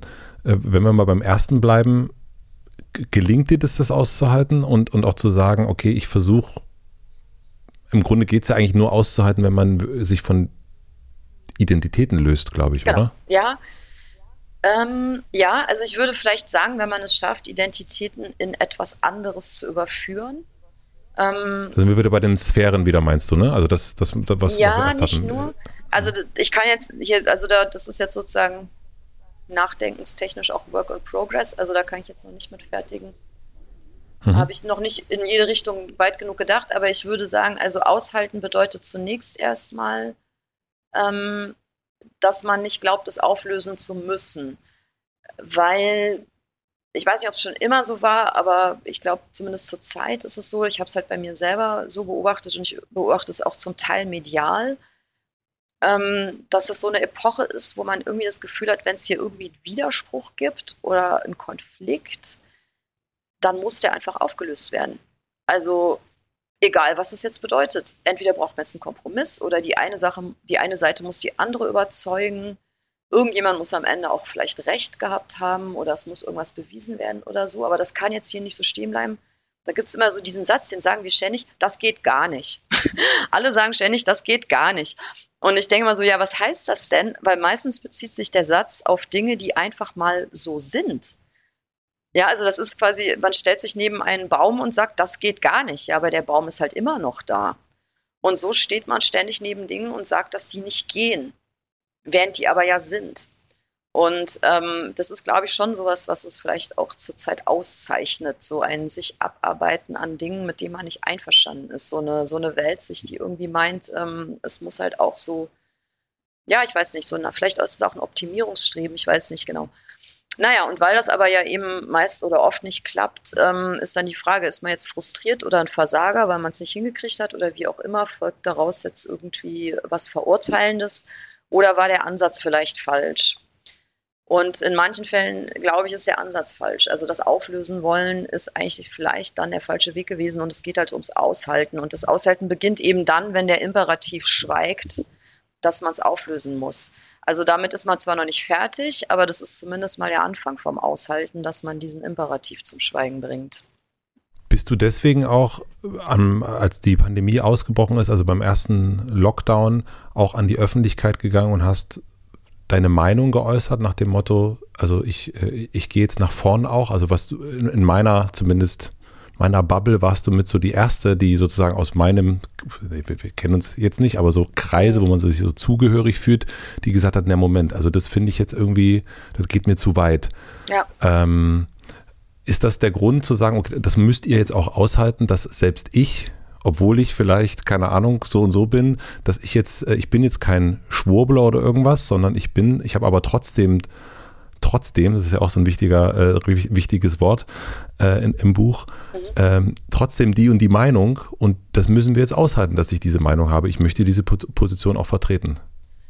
Also das habe ich noch nicht mal explizit gedacht, weil ich das äh, damals noch und am liebsten würde ich es auch heute nach wie vor so sehen, als völlig selbstverständlich voraussetze, aufgrund ähm, eigentlich ja der Staatsform, in der wir uns befinden und äh, die ja auch mit einem Wertekonzept mhm. verbunden ist. Also das wäre eine Frage, die ich mir eigentlich gar nicht stellen würde oder mir unter Normalbedingungen ah, ja. einfach gar nicht gestellt hätte, weil das ist ja der Witz am öffentlichen Sprechen, dass ähm, andere logischerweise auch anderer Meinung sind und daran ist ja nichts Schlimmes, sondern das ist ja eine Qualität. Wirklich, wirklich, wirklich. Auch wenn das inzwischen schon fast keiner mehr glaubt, aber es ist wirklich eine Qualität. Und nicht zuletzt auch während Corona und mit Corona oder eine Zeit lang, vielleicht während Corona, inzwischen ist ja wieder ein bisschen anders, aber es ist auch schon noch irgendwie was übrig geblieben, ähm, ist diese Qualität halt verloren gegangen. Und es ist nicht so, dass ich das nicht in gewisser Weise vorhergesehen hätte, aber ich habe mir halt also wenn ich mich öffentlich äußere, auch mit einer relativ, ja, substanziell irgendwie, also wenn es wirklich ein Anliegen ist, also nicht irgendwie nur eine kleine Glosse, sondern mir brennt sozusagen was auf den Nägeln, das mache ich gar nicht so oft, es kommt wirklich nur selten vor, dass mir was wirklich wichtig ist, dann ähm, folgt das wirklich auch tatsächlich in dem Fall dem Gefühl, es zu müssen. Aber das ist jetzt eher so ein prinzipielles inneres Müssen, also so ein moralisches Müssen. Ich habe dann das Gefühl, wenn ich mir wirklich Sorgen mache, ich mache mir wirklich echte Sorgen, dann bin ich auch verpflichtet, die zu äußern. Dann, weil ich die, weil ich die Bühne habe, weil ich es kann. Ja? Also wenn ich die Bühne nicht hätte, mhm. alles gut. Dann kann ich vielleicht was auf Facebook posten. Aber ich habe ja die Bühne. Und dann zu sagen, ich habe zwar die Bühne und ich mache mir irgendwie Sorgen, mich bedrückt wirklich was und ich sage es jetzt aber trotzdem nicht, weil ich habe irgendwie Angst vor Nachteilen oder hm, also das ist, das ist zumindest, das ist schwer. Es ist ganz schwer, das dann nicht zu tun und zu sagen, ja, okay, für mich ist es vorteilhafter, die Fresse zu halten oder so. Das ist nicht, das ist nicht leicht. Mhm. Nur, das streift ja auch direkt das Zweite, was du erst gesagt hast. Ne? Also diese beiden, was musst du selber aushalten? Das Zweite ist ja dann eben Kulturkreise. Also so und, und äh, obwohl wir im gleichen Land leben, eben auch so eine total ja, Unterschiedlichkeit irgendwie mit, mit uns bringen, die eben aktuell, zumindest was, was du beobachtest und was ich auch beobachte, eben gar nicht unbedingt ist, ach super, uh, we agree to disagree, sondern mhm. du Schwurbler. Du hast, äh, ja. du kritisierst irgendetwas, sondern und damit bist du gleich äh, direkt neben dem, sitzt du neben dem Wendler oder wem auch immer. So, ne? Ja. Und, und bist äh, nicht mehr in unserem Identitätskreis, mhm. sondern eine von den anderen ja offensichtlich. Ja. Ähm, ja, genau. Wie hältst du das dann aus? Also, weil du kriegst das ja mit, ne? Du kriegst mhm. ja mit, dass dann auch, dass du in so eine, äh, dann plötzlich einen Identitätskreis verlässt äh, und in einen anderen nee, so reinge. Tue ich, tue ich aber nicht. Nee, also, du, nee das, das, tust du nicht, aber sozusagen, das wird. Äh, das wird das, vielleicht so gesehen, aber ich negiere sozusagen, dass es diese Form von Identitätskreisen überhaupt gibt ich negiere mhm. das einfach und dann, äh, dann bin ich an der Stelle halt vielleicht ein Realitätsverleugner oder so, aber dann bin ich das auch aus guten Gründen, weil wenn man sich darauf einlässt, tatsächlich, mhm. ähm, also das ist jetzt auch wieder vielleicht eine etwas überhöhte Metapher, die ich jetzt benutzen möchte, aber ich sag's mal, um es einfach deutlich zu machen. Ähm, ich habe ja damals, ich bin damals äh, vor einiger Zeit bin ich viel in Ex-Jugoslawien unterwegs gewesen, weil mich diese Bürgerkriege so fasziniert haben. Ein Bürgerkrieg ist der Gipfel der Polarisierung, um das mal ganz zugespitzt zu sagen, ja. Also da gehen Bevölkerungsgruppen ein und desselben Landes gewalttätig aufeinander los. Das ist ein Bürgerkrieg. Und ähm, damit will ich nicht sagen, dass wir kurz vor einem Bürgerkrieg stehen, aber ich will nur sagen, da gibt es strukturelle Ähnlichkeiten. Und als ich damals dort unterwegs war und auch sehr viel mit den Leuten dort geredet habe und auch Leuten in meinem Alter, Leuten mit einem ähnlichen Hintergrund, die hatten irgendwie studiert, die waren eigentlich weltoffen kulturell interessiert. Vielleicht waren die sogar mal Pazifisten gewesen, aber die hatten im Schützengraben gelegen. Zwei, drei Jahre lang rund um Sarajevo oder so. Die waren im Krieg gewesen. Irgendwelche, vielleicht sogar Schriftsteller, keine Ahnung. Ähm, da steht man dann davor und kann es nicht verstehen, weil wir sind Friedenskinder, wir wissen nicht, wie das funktioniert und was da los ist. Das fällt einem ganz schwer zu verstehen. Und ähm, dann gab es halt einen so einen Satz, der mir zur Erklärung immer wieder gesagt wurde und den ich dann irgendwann verstanden habe. Der, der Satz lautete, es gibt im Krieg keine Neutralität. Die gibt es nicht. Du kannst nicht sagen, ich mache hier nicht mit. Das geht nicht. Du musst, du wirst gezwungen, eine Seite zu wählen und in dem Moment, wo du die Seite wählst, bist du Teil des Krieges. Und ich sage wirklich, diese Metapher ist überspitzt. Ich will es jetzt nicht überdehnen, aber vielleicht ähm, komme ich so ein bisschen in die Richtung, was ich eigentlich ausdrücken will. So ähnlich ist es mit Identitätskreisen. Man wird eigentlich gezwungen, eine Seite zu wählen. Und ich versuche mich zu weigern. Und das mache ich eigentlich auch ähm, als Folge sozusagen des Kantschen Imperativs, weil ich würde am liebsten allen Menschen sagen, bitte weigert euch. Bitte weigert euch alle bei dieser Form der Zuordnung mitzumachen. Weil ich glaube, wenn wir uns alle weigern würden, dann wäre es für uns alle am Ende besser. Weißt du, also dann würde sich das, was wir Polarisierung die ganze Zeit nennen, worüber wir schon seit vielen Jahren sprechen und äh, auch nicht erst seit Corona, sondern schon viel länger und was uns auch beunruhigt, dann könnten wir das sozusagen auflösen, weil Polarisierung ist ein Narrativ. Das ist keine Erdspalte, die sich im Land geöffnet hat und links und rechts oder oben und unten voneinander trennt. Das ist nichts Manifestes, sondern das ist ein Narrativ. Das ist eine Geschichte, die wir uns selbst erzählen. Und es ist unheimlich schwierig, Narrative zu ändern. Fast noch schwieriger als Erdspalten zu, zuzuschütten. Das ist mir schon klar. Aber das heißt nicht, dass man es nicht versuchen sollte. Und dieser gute alte Satz, Hunderttausende denken, einer allein kann doch nichts ändern, ähm, der gilt auch da. Also man kann halt nur versuchen, das zu tun, von dem man glaubt, dass es gut wäre, wenn es alle täten. Und das ist sozusagen meine Weigerung, hier von irgendeinem Identitätskreis in den anderen zu wandern, weil ich für mich selber sage, ihr könnt sagen, was ihr wollt. Ich gehöre diesen Seiten nicht an. Ich mache da einfach nicht mit.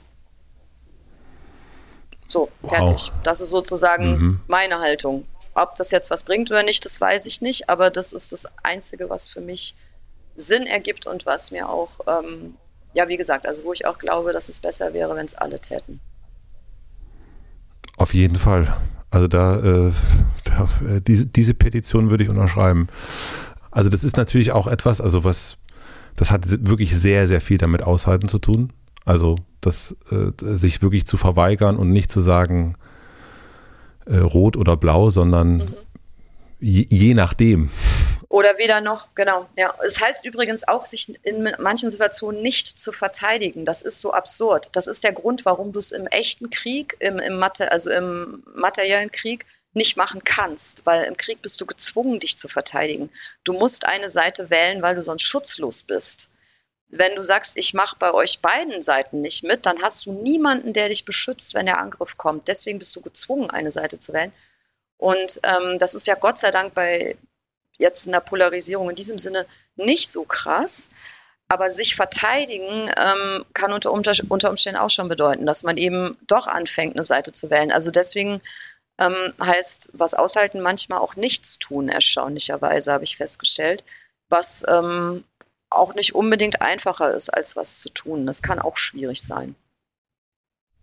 Das bedarf aber natürlich ähm, um das machen zu können. Also um das, so was du jetzt sagst, eben, ich gehe nicht in eine Identität, in einen Identitätskreis rein, lass mich da nicht reinziehen. Das heißt ja auch wirklich eine ganz, ganz große Stärke zu haben. Ne? Also das heißt ja auch genau zu wissen, eine Selbsterkenntnis zu haben, wo stehe ich und eine ganz große Klarheit darüber zu, äh, zu haben, das ist meine Position. Und deswegen bin ich nicht verführbar in die eine oder in die andere Richtung, lass mich da nicht drängen oder was auch immer, sondern hier stehe ich. Ja, wobei ich das nicht so sehr als eine persönliche Position empfinde, wobei es das letztlich vielleicht ist. Ähm, also der Grund, warum ich das wichtig finde und warum ich auch gar nicht so wirklich das anders machen kann, der liegt einfach darin, dass ich so extrem in meiner persönlichen Biografie und Entwicklungsgeschichte sozusagen im, im Geiste dieses ganzen 20. Jahrhunderts erzogen wurde, auch ganz bewusst. Also meine Eltern, vor allem mein Vater, haben mich erzogen in dem, in dem Wissen, dass meine Generation und auch schon die davor, aber besonders meine und die danach in einem historisch absoluten Ausnahmefall von Glück, Sicherheit, Frieden und Wohlstand leben, dass wir nicht nur super dankbar sein müssen, sondern dass es ein riesiges Geschenk ist, was wir bekommen haben und dass wir das bewahren müssen. Und zwar nicht aggressiv verteidigen und daraus eine Identität machen oder irgendein Ego-Ding, sondern es wirklich bewahren, was nicht unbedingt heroisch ist. Das ist vielleicht auch wahnsinnig langweilig und nicht sehr äh, revolutionär oder so. Es ist einfach aber was ungeheuer Seltenes, was wir da haben.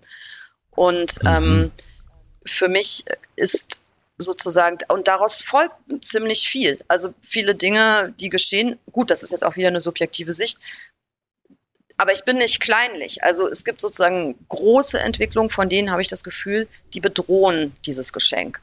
Und wenn ähm, es an so eine größere bedrohliche Entwicklung kommt, dann würde ich immer sagen, ähm, ich stehe jetzt aber neben diesem Geschenk. Und da bleibe ich jetzt einfach stehen. Und dann könnt ihr das alles irgendwann wegräumen. Und das ist wirklich wäre sehr, sehr traurig, aber ich kann nichts weiter machen, als halt da stehen zu bleiben, sozusagen. Also ich empfinde es gar nicht so sehr als eine persönliche Position, sondern ich empfinde es eigentlich eher als etwas ähm, auch Gemeinsames, ja, also was uns allen eigentlich gehört. Ja, und es ist natürlich auch da wiederum diesen, äh, geht es ja auch wiederum einen Widerspruch auszuhalten, nämlich, also so, wo wir auch herkommen, ne? es geht ja schon auch um einen Fortschritt und auch einen Fortschritt zu leben eine Veränderung, äh, Dinge, die nicht so gut waren und gleichzeitig aber auch zu bewahren, nämlich eben dieses Geschenk. Also das ist ja auch an genau. sich wiederum so ein sich total gegenläufiges Prinzip, äh, wo man, man sich so dann auch wiederum okay beschäftigen muss. Das bedeutet eigentlich wieder genau das mit dem Technischen, was wir erst hatten, ne? zu sagen, okay, ja, das ist jetzt gut für mich, weil ich brauche dieses Navigationssystem. Ohne das bin ich total aufgeschmissen. Mhm. Aber ich brauche nicht die, die Apple Watch, die äh, mir sagt, ich ähm, muss noch eine Stunde länger schlafen. Äh, das weiß ich selber. Ja, das stimmt, wobei das bei der äh, Geschenknummer nicht ganz so, also da würde ich sagen, kann man das, ist es, ist es gar nicht so dialektisch oder gar nicht so, das kann man schon ganz vielleicht einigermaßen doch noch trennen, was das zu bewahrende ist und was das ist, was weiterentwickelt werden muss. Also ich würde, natürlich ist es keine sortenreine Trennung, aber um es so ein bisschen zu kategorisieren, würde ich sagen, das Was eines solchen Pakets kann fortentwickelt werden. Aber das Wie, wie man es macht, das ist sozusagen das, was wir bewahren müssen. Also um mhm. es jetzt etwas weniger ähm, verschwurbelt zu sagen, aus meiner Sicht ist Demokratie vor allem ein Verfahren ich weiß, dass es in so einer krassen Formulierung nicht ganz stimmt und würde mich auch sofort darauf einlassen, wenn jetzt jemand mir beweist, dass es überhaupt nicht stimmt, dass Demokratie auch ganz viele inhaltliche Wertprinzipien hat und so. Das stimmt natürlich. Aber vielleicht auch einfach, um so ein bisschen eine Gegenbewegung zu bilden zu einer allgemeinen Überzeugung, betone ich für mich und auch wenn ich darüber rede, immer eher zu sagen, Demokratie ist vor allem ein Verfahren. Es geht darum, wie wir mit den Dingen umgehen. Sie verpflichtet uns nicht auf ein bestimmtes Was, sondern sie verpflichtet uns darauf, auf eine bestimmte Weise uns zu entwickeln. Miteinander und in bestimmten Abläufen. Und ähm, wenn man es so sieht, dann ist es wiederum in sich nicht so widersprüchlich zu sagen, wir sind zugleich Bewahrende und auch Entwickelnde. Also das geht dann doch ganz gut zusammen. Hast du vielleicht also als Schriftstellerin ein äh, Beispiel, also ein bildlicheres Beispiel? Ja, klar, sofort. Also wir könnten jetzt zum Bitte. Beispiel, also da all, alles taugt jetzt zum Beispiel. Also wir könnten jetzt zum Beispiel sagen, ähm, ich mache es jetzt mal ganz konkret, ja. Im Grundgesetz steht der Schutz der Familie. Das Grundgesetz ist unsere demokratische Grundordnung, also ist sie irgendwie auch das Fundament unserer Demokratie. Und da steht jetzt drin, die Familie ist zu schützen. Steht da. Ja. Und jetzt äh, sagt man jahrzehntelang, Familie ist Mutter, Vater, Kind. Das ist das Was und das ist zu schützen. Und jetzt können wir aber 50 Jahre später sagen, Familie ist auch Vater, Vater, Adoptivkind.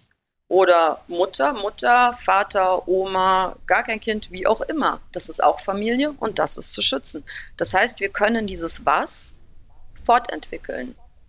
Das ist möglich. Das, ist, das kommt aus unserer Entwicklung, aus unserer kulturellen Entwicklung heraus. Das gefährdet aber nicht die Frage, wie schützen wir Grundrechte, wie diskutieren wir darüber, ob sich das geändert hat. Ja, also die ganze Frage, wie gehen wir mit dieser Entwicklung um?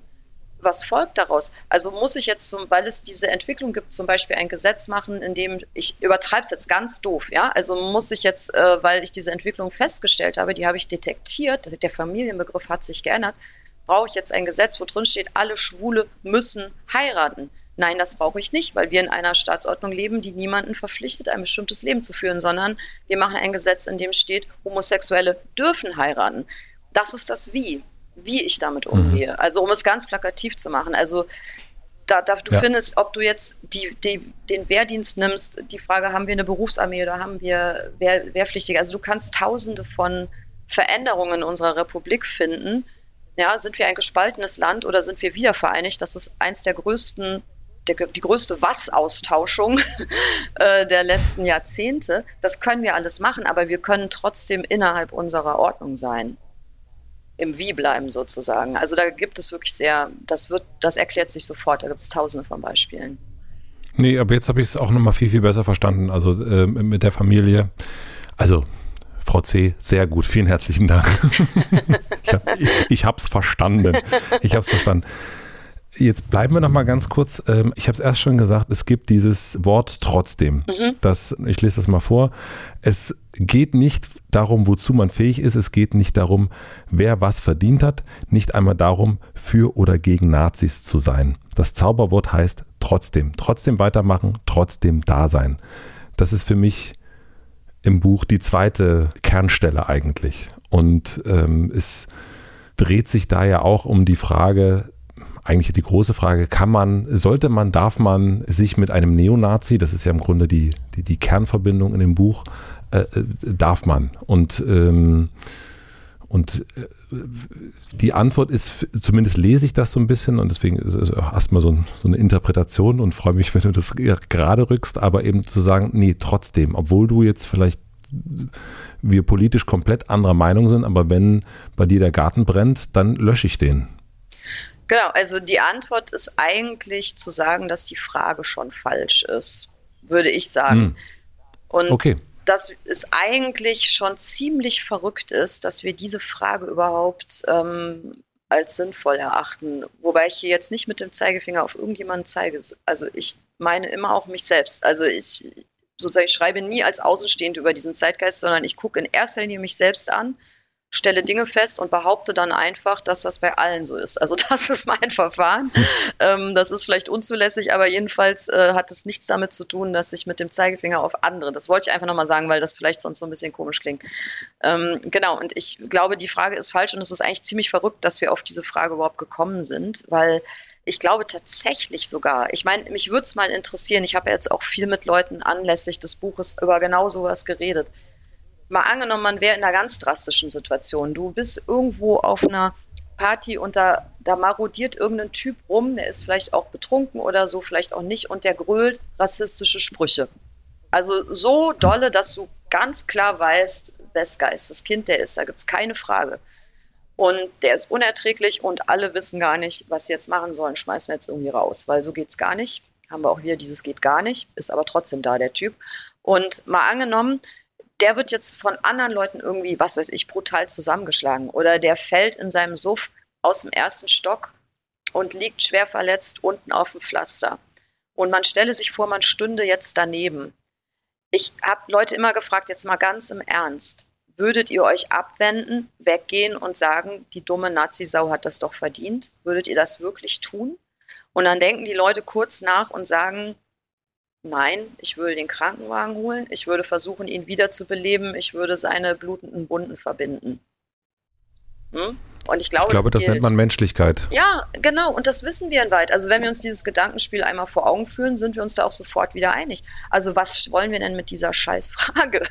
Ja, weil das hat ja nichts mit der Frage zu tun. Und das ist immer dieser irrsinnige Trugschluss. Habe ich jetzt seine politischen Ansichten gut geheißen? Weil ich sein abgehacktes Bein verbunden habe.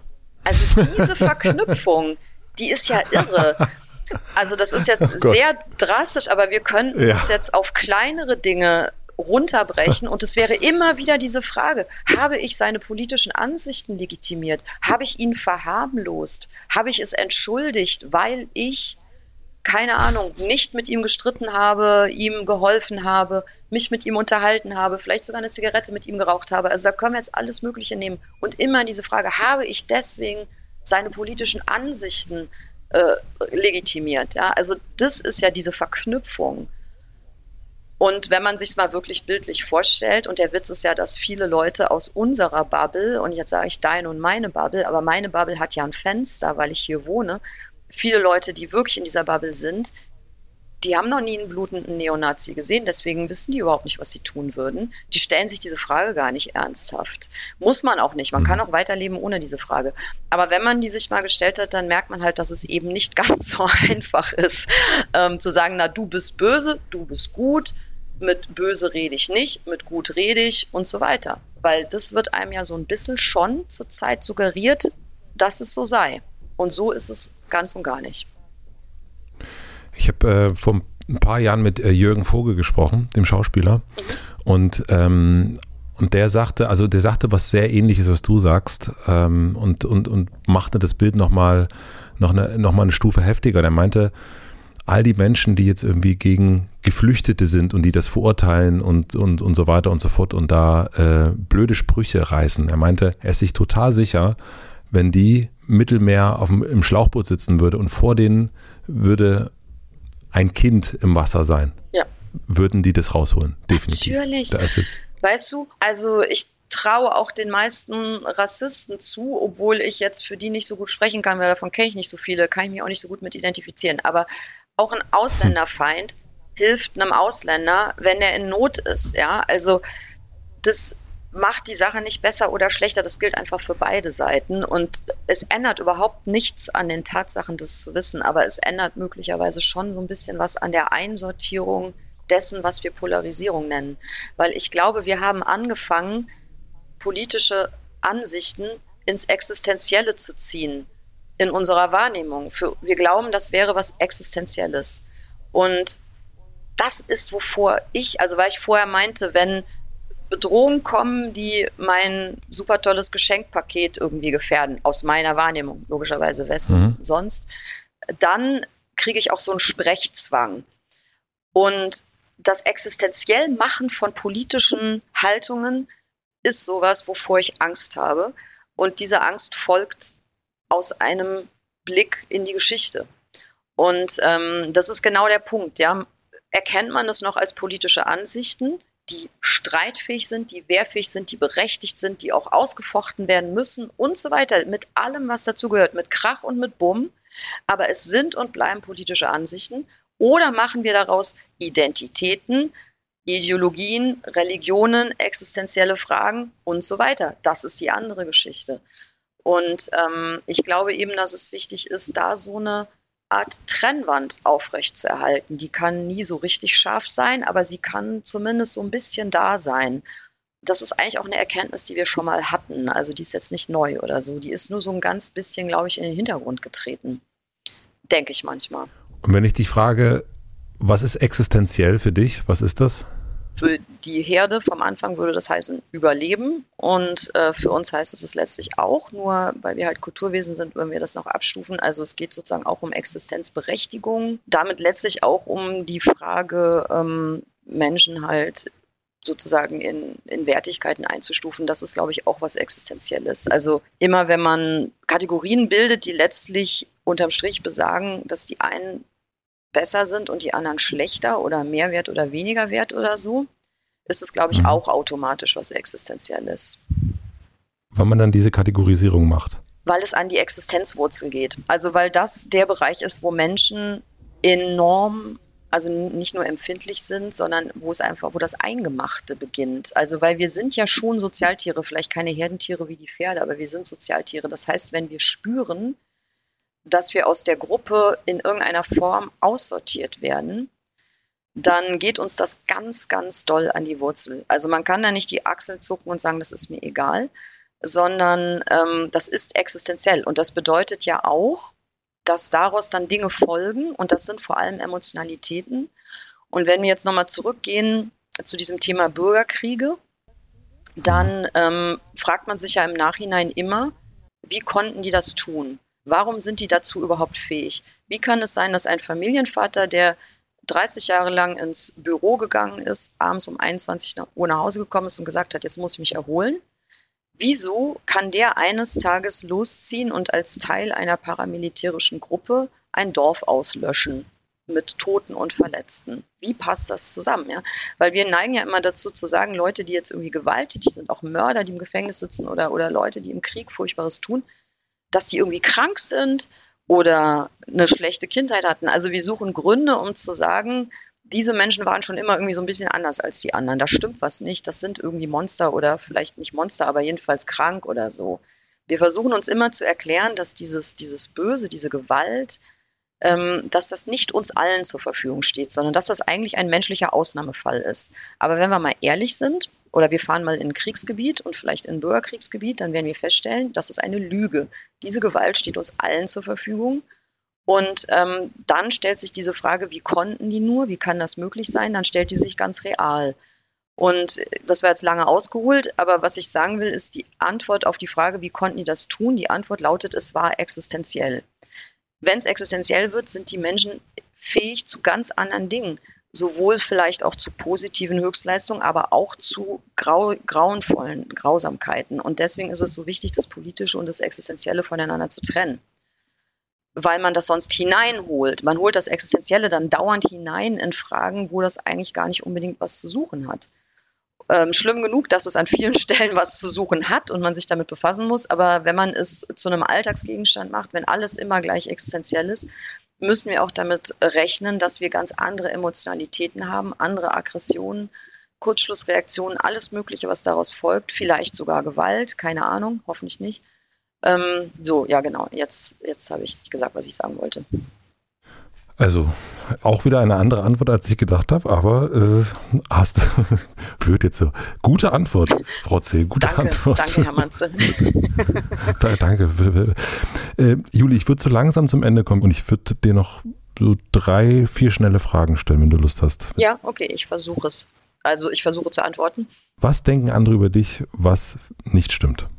Andere denken über mich, dass ich den ganzen Tag total viel arbeite und das stimmt wirklich gar nicht.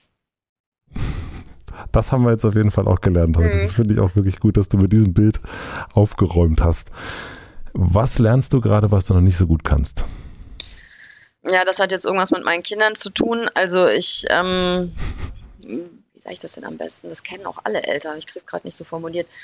Also, dass man einerseits halt schon so eine Art Ordnungsmacht sein muss gegenüber den Kindern, also dass man irgendwie auch Bestimmer sein muss, aber andererseits man da einfach Menschen vor sich hat, die null, also die nicht einem folgen dürfen, weil das gerade auch ihr, also weil das wichtig für sie ist, ähm, ihren eigenen Weg zu gehen. Also, und das ist was, was mir ganz, also ich, das finde ich ganz arg schwierig das sozusagen auch zu, abzuschätzen, wo die Grenze ist. Also bis wohin muss ich sagen, das wird jetzt aber so gemacht, weil ich weiß es besser, ich bin älter oder zu sagen, nee, ich halte mich zurück. Das ist einfach etwas, was sie selbst rausfinden müssen für sich und dazu haben sie auch alles recht. Das finde ich ganz schwer. Super schwer. Ich habe ähm, neulich habe ich den, sagte ich zu meinem Sohn, ey, du musst echt mal wieder dein Zimmer aufräumen. Mhm. Also Ordnung, ja. Ja. Und dann guckt er mich an und sagt, ja, warum? Ist doch mein Zimmer. ja, genau. Und dann stehe ich da und dann bin ich genau, wo du bist, glaube ich. Ja. Ja, okay. Äh, irgendwie hat er recht, aber irgendwie habe ich doch auch recht. Ja, genau. Mhm. Was jetzt? Und was mache ich denn jetzt? Genau, jetzt, ja. jetzt fange ich einfach an zu brüllen. das hilft immer. Räum dein scheiß Zimmer auf. Jetzt fange ich einfach an mit Brüllen. Genau, sehr gut. Da haben wir, da haben wir die männliche Wut, da haben wir sie doch endlich mal rausgeholt. Ich frage äh, meine Gäste gerne nach Buchtipps und äh, was ich gelesen habe, dass du natürlich auch gern Bücher liest, die, wo du deine Themen äh, wiederfindest, sozusagen, die dich gerade beschäftigen. Und wenn wir uns mal so dieses ganze, dieses lange Gespräch angucken und über Identitäten und, und ähm, ja, also Existenzialismus, welches Buch würdest du empfehlen, sollte man sich durchlesen?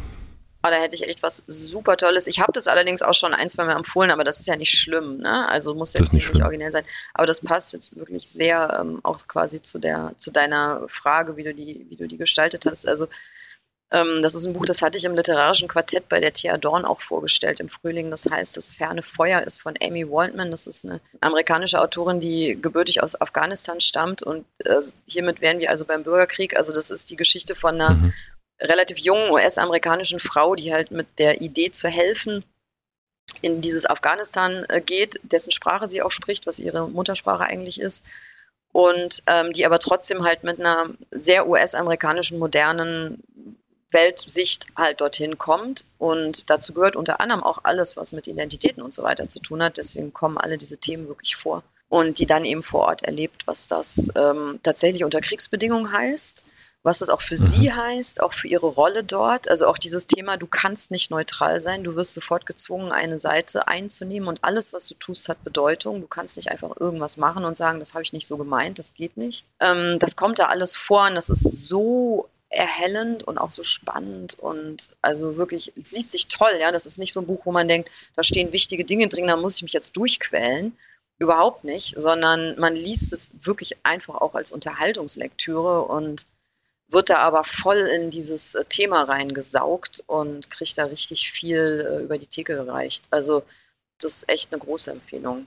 Vielen Dank, das äh, packe ich auf jeden Fall in die Shownotes, damit man sich das dann nochmal ja, durchlesen kann und kaufen kann und so weiter. Und die letzte Frage, stell dir vor, ich habe eine große Plakatwand am Alexanderplatz und du darfst entscheiden, was für alle Berliner und Berlinerinnen dort für eine Woche zu lesen sein wird. Was würdest du drauf schreiben? Entweder wir nehmen jetzt Widersprüche aushalten, Ausrufungszeichen, oder wir mhm. nehmen trotzdem Ausrufungszeichen. Das fände ich auch gut. Also noch vor zehn Jahren hatte ich so einen Satz, den wollte ich immer aufschreiben äh, auf irgendeinem Plakat, der hieß, der Mensch ist ein Loch im Nichts. Aber ich glaube, das wäre jetzt äh, für Berliner Verhältnisse zurzeit einfach auch zu depressiv. Also ich finde so trotzdem Ausrufungszeichen fände ich ähm, eigentlich besser. Oder das mit den Widersprüchen. Also ich finde auch trotzdem ist so ein ja, ich finde das auch, äh, das, das, hat mich im Buch äh, mehr, noch mal mehr gekriegt, deswegen finde ich es trotzdem, würde ich sagen, wenn trotzdem. ich mich entscheiden darf, VC, dann nehme ich, würde ich jetzt trotzdem draufdrücken okay, lassen. Einverstanden. Sehr gut. danke, danke.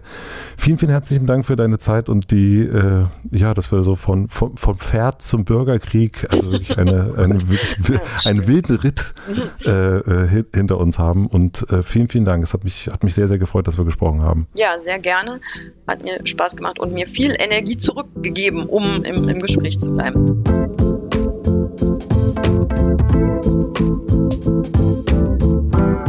Das war Juli C. Vielen, vielen herzlichen Dank fürs Zuhören. Ich hatte nach diesem Gespräch trotz der Anstrengung und trotz der Themen wirklich, wirklich sehr, sehr viel Energie.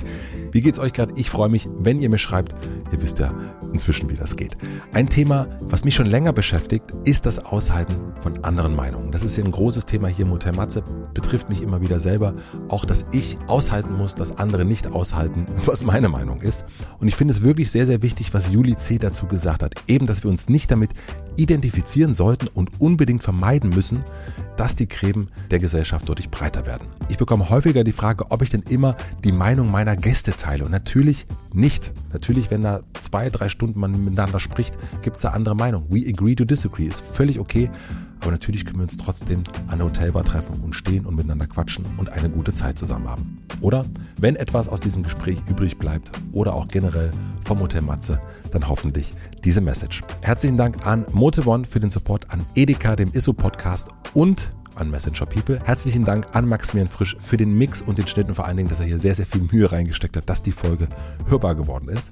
Herzlichen Dank an Torben Becker für die redaktionelle Unterstützung und an Jan Köppen für die Musik. Heute gibt es keinen Podcast-Tipp zum Weiterhören. Ich glaube, das hier war genug. Wenn ihr Lust habt, checkt gerne in die Hotel Matze Suite ein. Das ist ein neuer Premium-Bereich im Hotel Matze. Ich habe schon eine ganze Weile nach einem Spielplatz für mich gesucht, um neue Sachen auszuprobieren und auch mit euch anders in Kontakt zu sein, als das hier möglich ist. Zum Start gibt es zwei Formate, zwei neue Formate. Am Montag 100 Weisheiten, darin teile ich eine Weisheit, ein Zitat von einem großen Denker, einer Denkerin und was ich gelernt habe. Am Freitag gibt es den Check-in.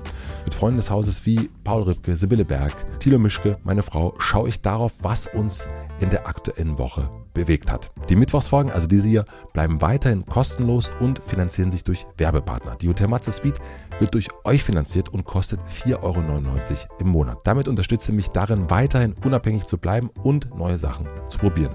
Die Suite gibt es aktuell nur auf Apple Podcasts. Ich freue mich, wenn wir uns in meinem neuen Spielzimmer sehen und hören. Den Link zur Suite, den packe ich in die Shownotes. Bis dahin, eine schöne Zeit, guten Tag, gute Nacht, euer Matze.